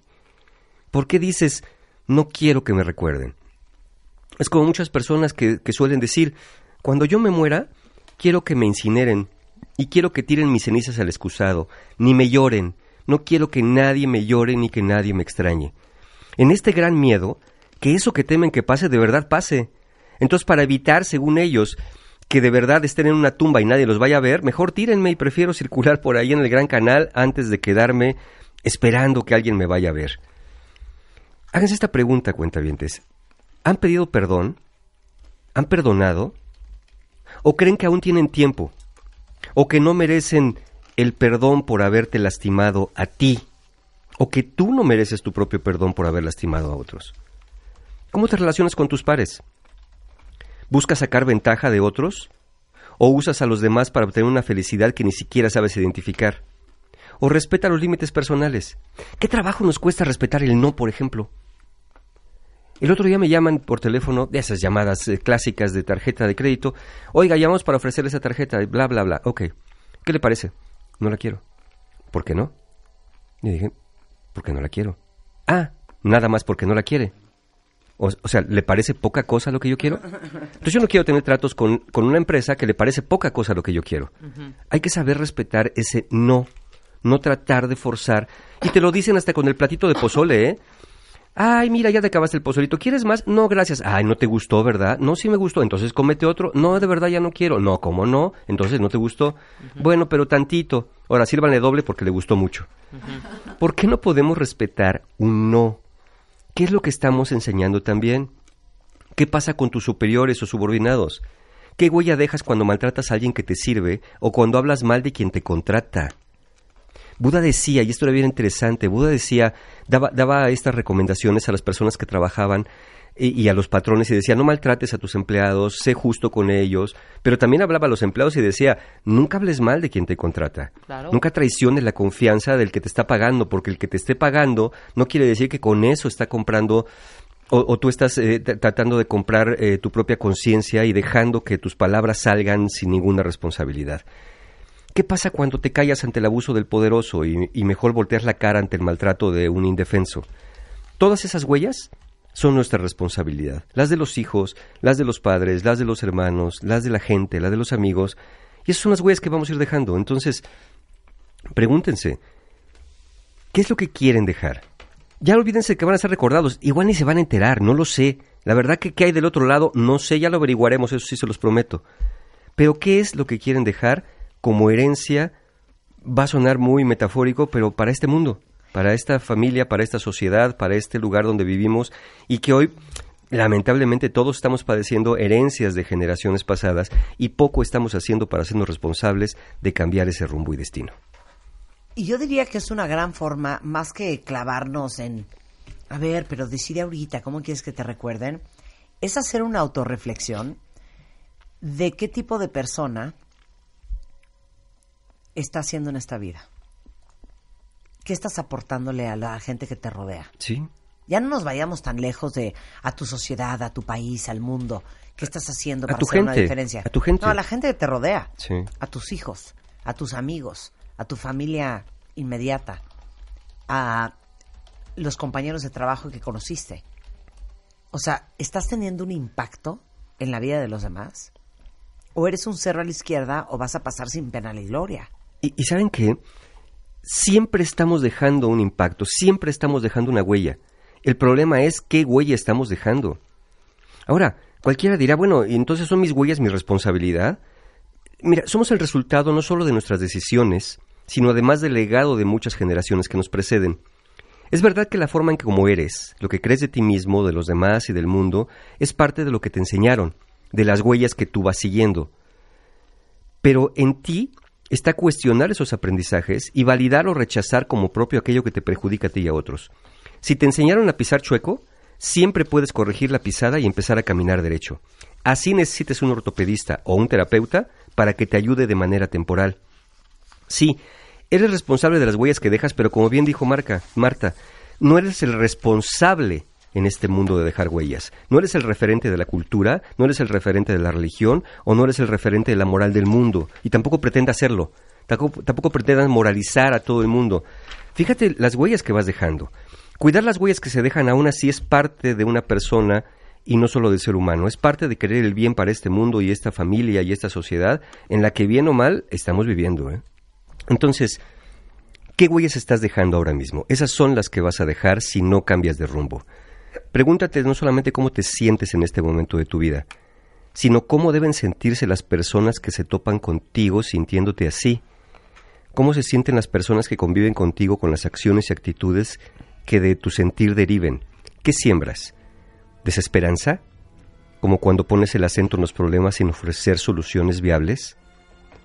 ¿Qué siembras? ¿Odio? ¿Como cuando haces de las distinciones y diferencias con otros un problema o un motivo de separación? Miren, tenemos que entender, todos somos diferentes, eso que ni qué. El problema con las diferencias es hacer de las diferencias un problema. Es creer que, que lo que yo pienso es correcto y que los, que los demás piensan está mal y que los demás deberían pensar como yo. Siembras apatía, como cuando pudiendo no haces lo necesario para cambiar una situación negativa o desfavorable. Ay, que los demás actúen, pues ay, que los demás hagan primero, pues yo para qué así estoy bien. ¿Cuántos de ustedes que están diciendo ahorita, a mí me da lo mismo ser recordado, yo no quiero que me recuerden, al fin que nadie me quiere? ¿No es más bien una actitud de resignación por pensar que no pueden hacer nada por cambiar algo que pasó? Por esta ausencia de perdón que se tiene uno hacia sí mismo. Uno piensa que el perdón siempre es hacia los demás, pero muchas veces el perdón es hacia uno mismo. ¿Qué huellas estás dejando? ¿De miedo? Como cuando dejas correr rumores, anticipas catástrofes o te sientes el mensajero del destino y dices, yo ya sé que va a temblar, yo ya sé que todo va a estar muy mal, yo ya sé que hagamos lo que hagamos, en este país no va a haber diferencia. ¿Qué, estás, qué, qué huella estás dejando? ¿De debilidad? Cuando prefieres refugiarte en tus emociones lastimadas y sin rumbo antes que desarrollar la fortaleza para rescatarlas del abismo y encauzarlas? Como cuando te niegas a aceptar lo incambiable, o soltar lo que de todos modos ya se fue, como el caso de la muerte de un ser querido. ¿Cuántos de ustedes no están atorados cuentavientes en un no acepto que mi hijo, no acepto que mi madre se haya muerto? Y ahí están atorados, y se resisten a dejar ir eso que de todos modos ya se fue. Yo les puedo decir una cosa, cualquier cosa que se resistan a aceptar que sea incambiable, da exactamente lo mismo. Porque si lo aceptan no va a cambiar y si lo aceptan tampoco va a cambiar. Lo que va a cambiar es su estado de ánimo. ¿Qué huellas están dejando? ¿El resentimiento? Como cuando de la mano de la debilidad te rehusas a perdonar o pedir perdón para reparar una relación que se ha roto o lastimado. Paremos ahí, Paremos ahí. hacemos una pausa y regresamos. Lo mejor, lo mejor de Marta de Baile, solo por W Radio. W. Radio. Hacemos una pausa. Marta de Baile. En modo navideño. Estamos de vuelta. Son las 12.33 de la tarde en W Radio y estamos muy intensos y muy profundos hablando con Mario Guerra de qué huella quisieras dejar cuando te hayas ido. ¿Cómo quieres que te recuerden? Pero lo más importante de todo es como repensar ¿qué tipo de persona estás siendo en el paso por este mundo? ¿Cuál sería el epitafio que te pondrían en tu tumba tus seres queridos después de morir? Que, si tuvieran que poner una frase que te describiera. ¿Cómo sería como te describirían principalmente? Híjole, qué difícil. Qué difícil. ¿Qué es, qué es lo, que, es- lo, que estás, lo que estás haciendo hoy? Olvídate de cuando hayas muerto, vámonos más para acá. ¿Qué estás haciendo en este momento de tu vida que si hoy murieras sería la base para tu epitafio? Para que la gente dijera, no, no, ten cuidado, este cuate, no, hombre, bien rencoroso. No, hombre, aquel bien amargo. No, pues este pues, nomás todo dejado o aprovechado. ¿Qué hacer entonces si este legado que están dejando no es lo que quieren dejar? Bueno, primero, tomen conciencia. Tomen conciencia del camino que están tomando. Miren, no todo ha sido malo, tampoco todo ha sido bueno, porque no hay nada totalmente bueno ni totalmente malo, pero hay cosas que podrías modificar. Toma conciencia, ¿qué podría modificar? ¿Quién po- Hagan esta pregunta. ¿Qué podría empezar a hacer o qué podría dejar de hacer a partir de hoy? Algo aparentemente pequeño, algo aparentemente insignificante, que podría empezar a hacer una diferencia en mi vida.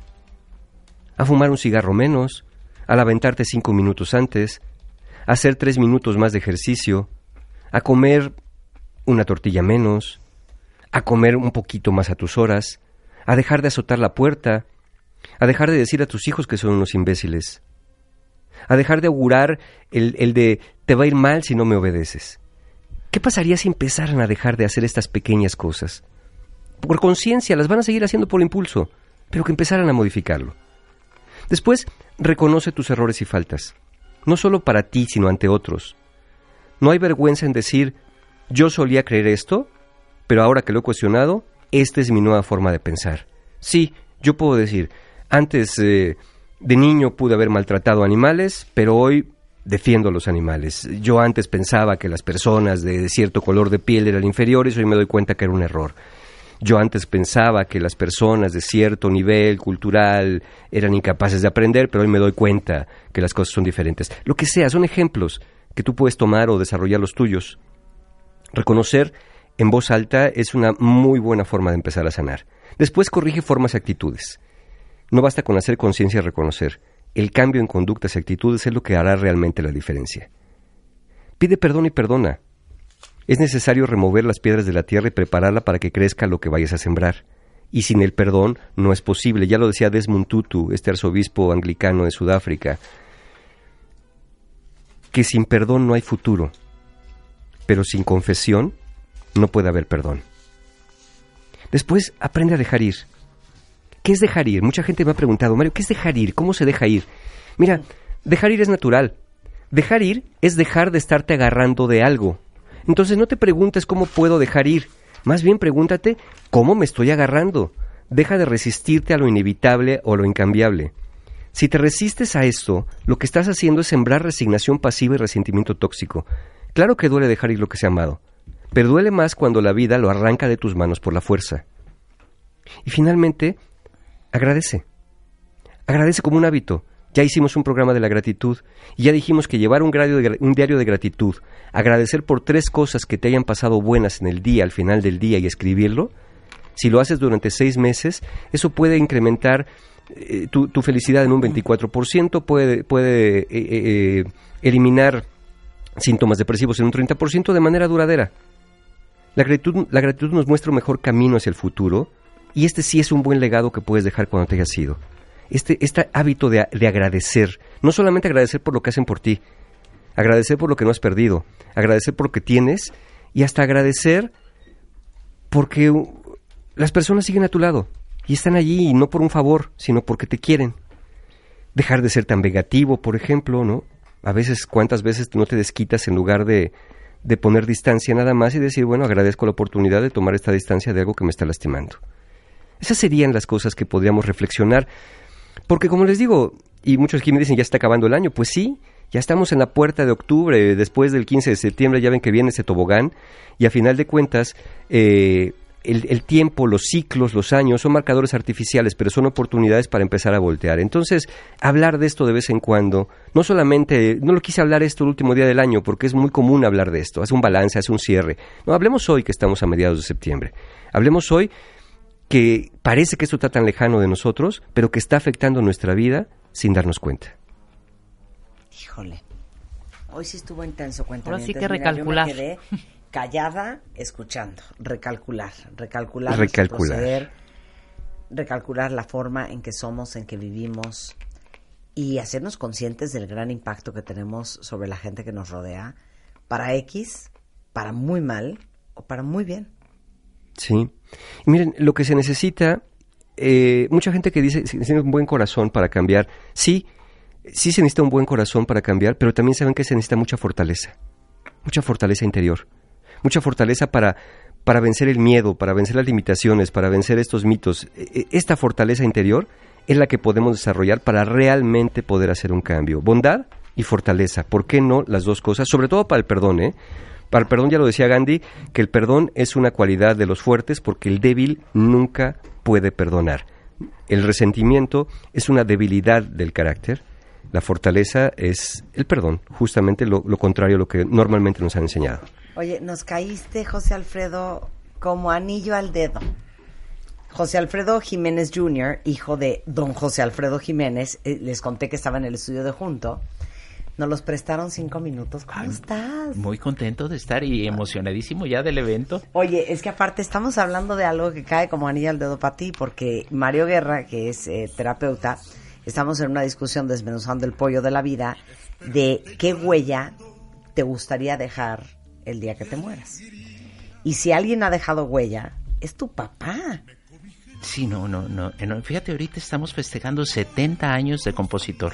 Él en su canción Gracias dice que desde 1947, un día que le permitieron con su- el trío que tenía él en ese momento, Los Rebeldes, cantar en los micrófonos de la XL, ese día da principio su, su carrera.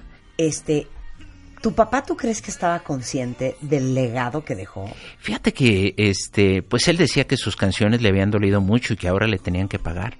Y que, pues él sabía que esas canciones iban a durar mucho tiempo. Tal vez estaba consciente, pero nunca lo vio. A él no le tocó ya los palenques en grande. Toda esa, este... O sea, ¿no le tocó el éxito del rey? No, no le tocó. El, el- el rey pega, este, inclusive el disco. Cuando sale, el disco llevaba por nombre El Cantinero, que era la canción a promover. Cuando a los 10 años, 10 años después de su muerte, es cuando el rey entra fuertísimo. O sea, qué berrinche. Bueno, lo Sí. acabas de decir, Mario. Sí. Que muchos de nosotros, bueno, todos no vamos a estar aquí para ver cómo nos celebraron y si nos reconocieron y si, si, y si nos Sabore- hicieron un saborear las homenaje. mieles. Sa- saborear las mieles del éxito. O sea, tu papá ni está enterado de que el rey es la primera del mariachi. No, no, no, no le tocó. Fíjate que inclusive a él cuando iba a los palenques, a los, al ar- el artista no cantaba en el ruedo. Había un, un tapanco arriba donde, en donde cantaba el artista. O sea, el gallo, era para los gallos, el ruedo nada más. Oye, ¿y tampoco disfrutó si nos dejan? Tampoco. Fíjate ¿Cómo? que de si no no, sé- espérame, entonces espérame. A ver, necesito Bueno. saberle. A ver, tu papá se murió súper joven aparte. 47 años. Muy Sí, joven. muy Pero joven. sí, eh, cirrosis hepática. De cirrosis. y tenía varices en el esófago. Se le empezó a complicar este pues la vida que había llevado porque eh, nosotros decimos 47 años, pero él hizo 236 canciones. Yo creo que tenía 236 años. Porque sí, fíjate que de si nos dejan, un día que le comenté de esa, porque le- él decía que le había dado muchas satisfacciones esa canción, me decía, yo la hice cayéndome de enamorado. Primero se la canté a tu mamá, después se la canté a todas las mujeres, y se las canté tantas veces que de todo lo demás nos olvidamos. ¡Ay, ya! Pero tu papá. Hablaba muy bonito, Tu papá sí era ligador. mucho. no O sea, ¿tu sabes, lo travieso gustaba de la que- mujer? Sí, no, no, no, ¿verdad? Te- O sea, me cuando, encantaban. cuando tu papá se murió, José Alfredo, ¿qué edad tenías tú? Yo tenía 18. Ah, no, bueno, Acababa ya de cumplir 18. claro, ya. Lo acompañé a mucha. A mí, eh, además era yo como el consentido, entonces me llevaba a las giras. No es por me llevaba a las grabaciones. hermanos Claro, ¿verdad? Sí. Ajá. Que me oiga mi hermana Paloma. este, sí, fíjate que me llevaba mucho a, a, a los giras, a las grabaciones, a los estudios de radio, a todo eso, este, siempre lo acompañaba yo. Oye, pero dime una cosa, aparte hablando de legados y de huellas, qué angustia, qué preocupación y simultáneamente qué orgullo y qué honor ser tú y tus hermanos pero sé que tú eres muy participativo y muy activo, por no decir el último, el único, eh, promoviendo y respetando y celebrando el legado de tu papá. Fíjate que sí me ha tocado, me- he tenido la oportunidad. Cuando, cuando mi papá murió, este, don Carlos Gómez Barrera, que era el director de la sociedad, dice, José Alfredo, este, se nos fue un gran valor, pero era localista, decía él, porque nada más tenía grabaciones internacionales, tenía el jinete con José Feliciano y dos grabaciones con Rafael, eh, No me amenaces y Corazón, Corazón. Y era todo lo internacional importante que tenía. A mí eso desde ese momento pues me dije, no, pues no es, no es posible. Y, en, y en aquel tiempo le pedí a, a Lucha Villa que me presentara a algunos de los amigos de... Me presentó en ese, en ese momento a, a Fraile, que era el este representante de, de Julio Iglesias. Le di unas canciones a Julio y Julio se lleva, aunque ya le había grabado Rafael, se lleva seis de las canciones de mi papá, Corazón, Corazón, como, como punta de lanza, a su gira más importante de, y de ahí nos empiezan a pedir. Y ahorita el catálogo de mi padre es uno de los más importantes, el, interna- 100%. el internacional. Ahora, Rebeca y yo, fíjate que te cantamos bien bonito, José, Sí. José Alfredo. Si quisiéramos, por ejemplo, la del rey, ¿cómo, cómo es eso? O sea, si te habla, si te hablamos nosotras, Sí. o si te habla Oye, mañana queremos- Justin Bieber, queremos que quiere cantarla. hacer la Sí. versión remasterizada del rey y en inglés, ¿cómo son esas negociaciones? Digo, nada más por curiosidad. Fíjate que yo lo tengo totalmente abierto, ¿no? O sea, mi papá decía, yo compongo mis canciones para que el pueblo me las cante. Entonces, nosotros no ponemos este... eh, pero solamente cuando hay un cambio de letra o cuando hay algo, lo, re- lo revisamos, pero seguramente lo vamos a autorizar porque Claro. queremos que todo el mundo lo siga cantando. Aparte, tu papá empezó a componer que adolescente, ¿no? Fíjate que la primera canción, eh, y él lo dice, lo dejó, en, en- lo dejó en una grabación que hizo con Abraham Saludowski, donde dice que desde los 11 años es- eh, empieza a componer. Y a los 11 años la canción que empieza a componer es, es El Jinete. Que es ¿El un, Jinete? El Jinete, que es un on- guapango 11 años. precioso. Sí. 11 años. Tenía 11 años y decía que en el desierto de los leones, donde alquilaban caballos, un día este eh, paseando por ahí, cabalgando por ahí, se sintió en la lejana montaña y le llegaron a empezar esos recuerdos de, del amor que se había ido para siempre. Oye, pero perdón, o sea, tu papá ha de haber sido un hombre niveles de pasión extraorbitantes porque la media vuelta, pero te solté la rienda, pero si nos dejan, pero amanecí en tus brazos, un eterno enamorado. Totalmente, Enamorado. eh, totalmente. Y además decía, mira, los besos como los tequilas se piden dobles. ¡Ay, ya! ¡Tu papá! Es que quien escribe, te solté la rienda y te me vas ahorita. o sea, qué maravilla, ¿sabes? Es una joya. Sí, no, no, no. Te maneja el término. Qué placer tenerte aquí, José Muchas Alfredo, gracias, Y qué increíble que estemos celebrando a tu papá aquí en su casa. Muchas gracias, Marta. No quiero sonar cursi, pero sí es su casa. No, y ahí está el legado, ¿no? Ahí, Ahí está legado del que hablamos. Mira, hace rato que decías, dice, ¿cómo tu papá no disfrutó esto, no disfrutó el éxito de aquello? Probablemente no el éxito, pero sí hacer las canciones. Sí disfrutó ponerlas, escribir tantas canciones, dejar esto, y ahorita estaba viendo justamente mientras hablaba aquí José Alfredo, veía la letra de la canción Gracias, ¿no? y, y veía todo lo que agradecía José Alfredo y decía, pues he, he- ver, he- he tenido dinero. Tiene bonita voz. He tenido dinero y no sé en qué me lo he gastado, pero pues eh, eso se ha ido y lo que me quedo son con los aplausos, ¿no? Entonces es, es, es algo bien interesante porque al final es eso, mira, dice la letra, ¿cómo puedo pagar que me quieran a mí? Por todas mis canciones. Ya me puse a pensar y no alcanzo a cubrir tan lindas intenciones. He ganado dinero para comprar un mundo más bonito que el nuestro, pero todo lo aviento, porque quiero morirme como muere mi pueblo. Yo no quiero saber qué se siente tener millones y millones. Si tuviera con qué, compraría para mí otros dos corazones, para hacerlos vibrar y llenar otra vez sus almas de ilusiones, y poderles pagar que me quieran a mí y a todas mis canciones. De veras, muchas gracias por haberme aguantado. Tanto tiempo, desde 1947 hasta 1972, y yo siento que todavía me quieren. ¿Saben por qué? Porque yo he ganado dinero. El dinero pues no sé ni por dónde lo tiré, pero sus aplausos, eso los traigo aquí dentro, y ya no me los quita nadie. Esos se van conmigo hasta la muerte, para, poderle, para poderles pagar que me quieran a mí y a todas mis canciones. ¿Cuándo escribió eso? Bueno, más. Fíjate que lo- eh, lo esto lo escribe en 1972 para agradecer sus 25 años de compositor. Y le hicieron homenajes preciosos, le hicieron homenaje en Dolores Hidalgo el 17 de diciembre del 72, le hicieron uno en, en este en eh, ¿cómo se llama? en Garibaldi, donde él acaba cantando la Plaza Garibaldi llena de gente, o sea, llegaban los ríos de gente y como 500 o 700 mariachis acompañándolo tocando cantando el rey y cantando gracias. O sea, pues parecía Ahí- que lo escribió en su lecho de muerte. Sí, sí, no, ya es está, ya estaba muy antes, enfermo, un sí. año antes. Y ya, ya estaba muy enfermo, inclusive eh, ese día le tocó cantar arriba, en el, de tanta gente que había, tuvo que cantar sobre el techo de un camión de Televisa. Y ahí estaba Chabela Vargas ese día. Y ese día le dijo a, a mi mamá Chabela, este, Paloma, se nos va. Acabo de ver en sus ojos la sombra de su alma. Y, y, y desde ese día ya, este, pues tuvimos ese, ese recuerdo. Al poquito tiempo, en febrero de 73, entra ya al hospital. Y ya estuvo entrando y saliendo, este, Pero tomaba mucho tu papá. eh, bastante. Bastante. sí, sí.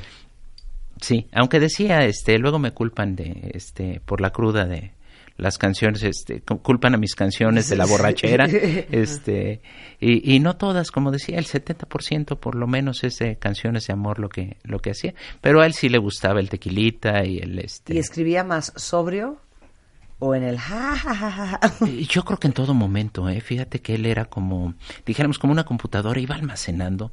O sea, eh, yo cuando lo veía callado, ya no le, ya no, ya no le hablábamos, lo dejábamos que... Porque estaba pensando en Estaba pensando canción. en algo. Y en un ratito ya traía el tema, Qué increíble. ¿sí? Y él decía, para que las canciones este, sean redondas, necesitan hacer la música y la letra juntas. Entonces tiraba un montón de cosas que dije, ¿dónde, dónde estarán? ¿Dónde estarán? Sí. Hombre, qué Ah. increíble. Pues Qué- bueno, las que quedaron fueron buenas. Bueno, Sí. mucho más que platicar contigo. Es que José Alfredo, te tenemos que volver a invitar. Cuando tú me digas. a hacer un homenaje y un sing-along ¿Cómo con no? él. Por supuesto. ¿Tú le cantas? Fíjate que no, compongo, compongo y al- además muchas de mis canciones han tenido suerte de tener este pues bastante éxito, como un- una que eh, hago más letra y me apoyo en muchos amigos que, Sí. que ponen la música. Una que, que me tocó hacer con Juan Gabriel, ahorita ya tiene más de, va para 6 millones de visitas. ¿Cuál? Se llama ¿Qué ganaste corazón? Wow. Y, y le pedí a Juan que le pusiera la música. Y además, tenía yo el, el título que era de, de mi papá y dos rengloncitos. Entonces se la mostré a Juan y le dije, mira, tengo esto de mi papá y yo lo, lo hice así. Y a Juan le encantó y me dijo, Y eh, grabar. este, Qué increíble. Y bueno, Mario, tú no cantas, pero sí das conferencias. Sí, no canto, no canto Eso mal las sí, rancheras, eso entonces sí, tenemos talleres, toda la información de los talleres, formas de pago y hasta seis meses sin intereses en la página de mis amigos encuentrohumano.com. En encuentrohumano.com siempre van a encontrar un taller abierto. Muchas gracias. Muchas Mario. gracias. Bueno, cuentavientes, con esto nos vamos, pero no se vayan ustedes. Así las cosas. La emisión de la tarde solo por W Radio. Frosty the snowman was a jolly happy soul with a corncob pipe and a button nose and two eyes made out of coal. Frosty the snowman is a fairy tale, they say. He was made of snow, but the children know how it came to life one day. There must have been some magic in that old top hat they found. For when they placed it on his head, he began to dance around. Old Frosty the snowman was alive as he could be. And the children say he could laugh and play just the same as you and me.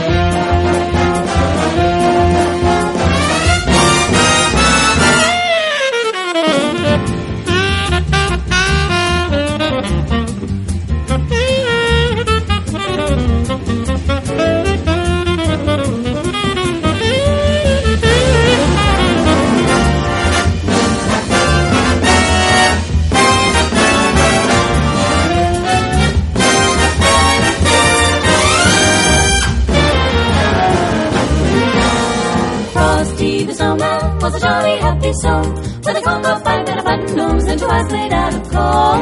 Frosty the snowman, a fairy tale they say, was made of snow, but he came to life one day. There must have been some magic in that old top hat they found. Magic in the For when they placed it on his head, he began to dance around. Frosty the snowman, knew the sun was hot that day. Hot that day. So he said, let's run and we'll have some fun now before I melt away. Frosty the snowman had to hurry on his way. But he waved goodbye, saying, Don't you cry, I'll be back again someday.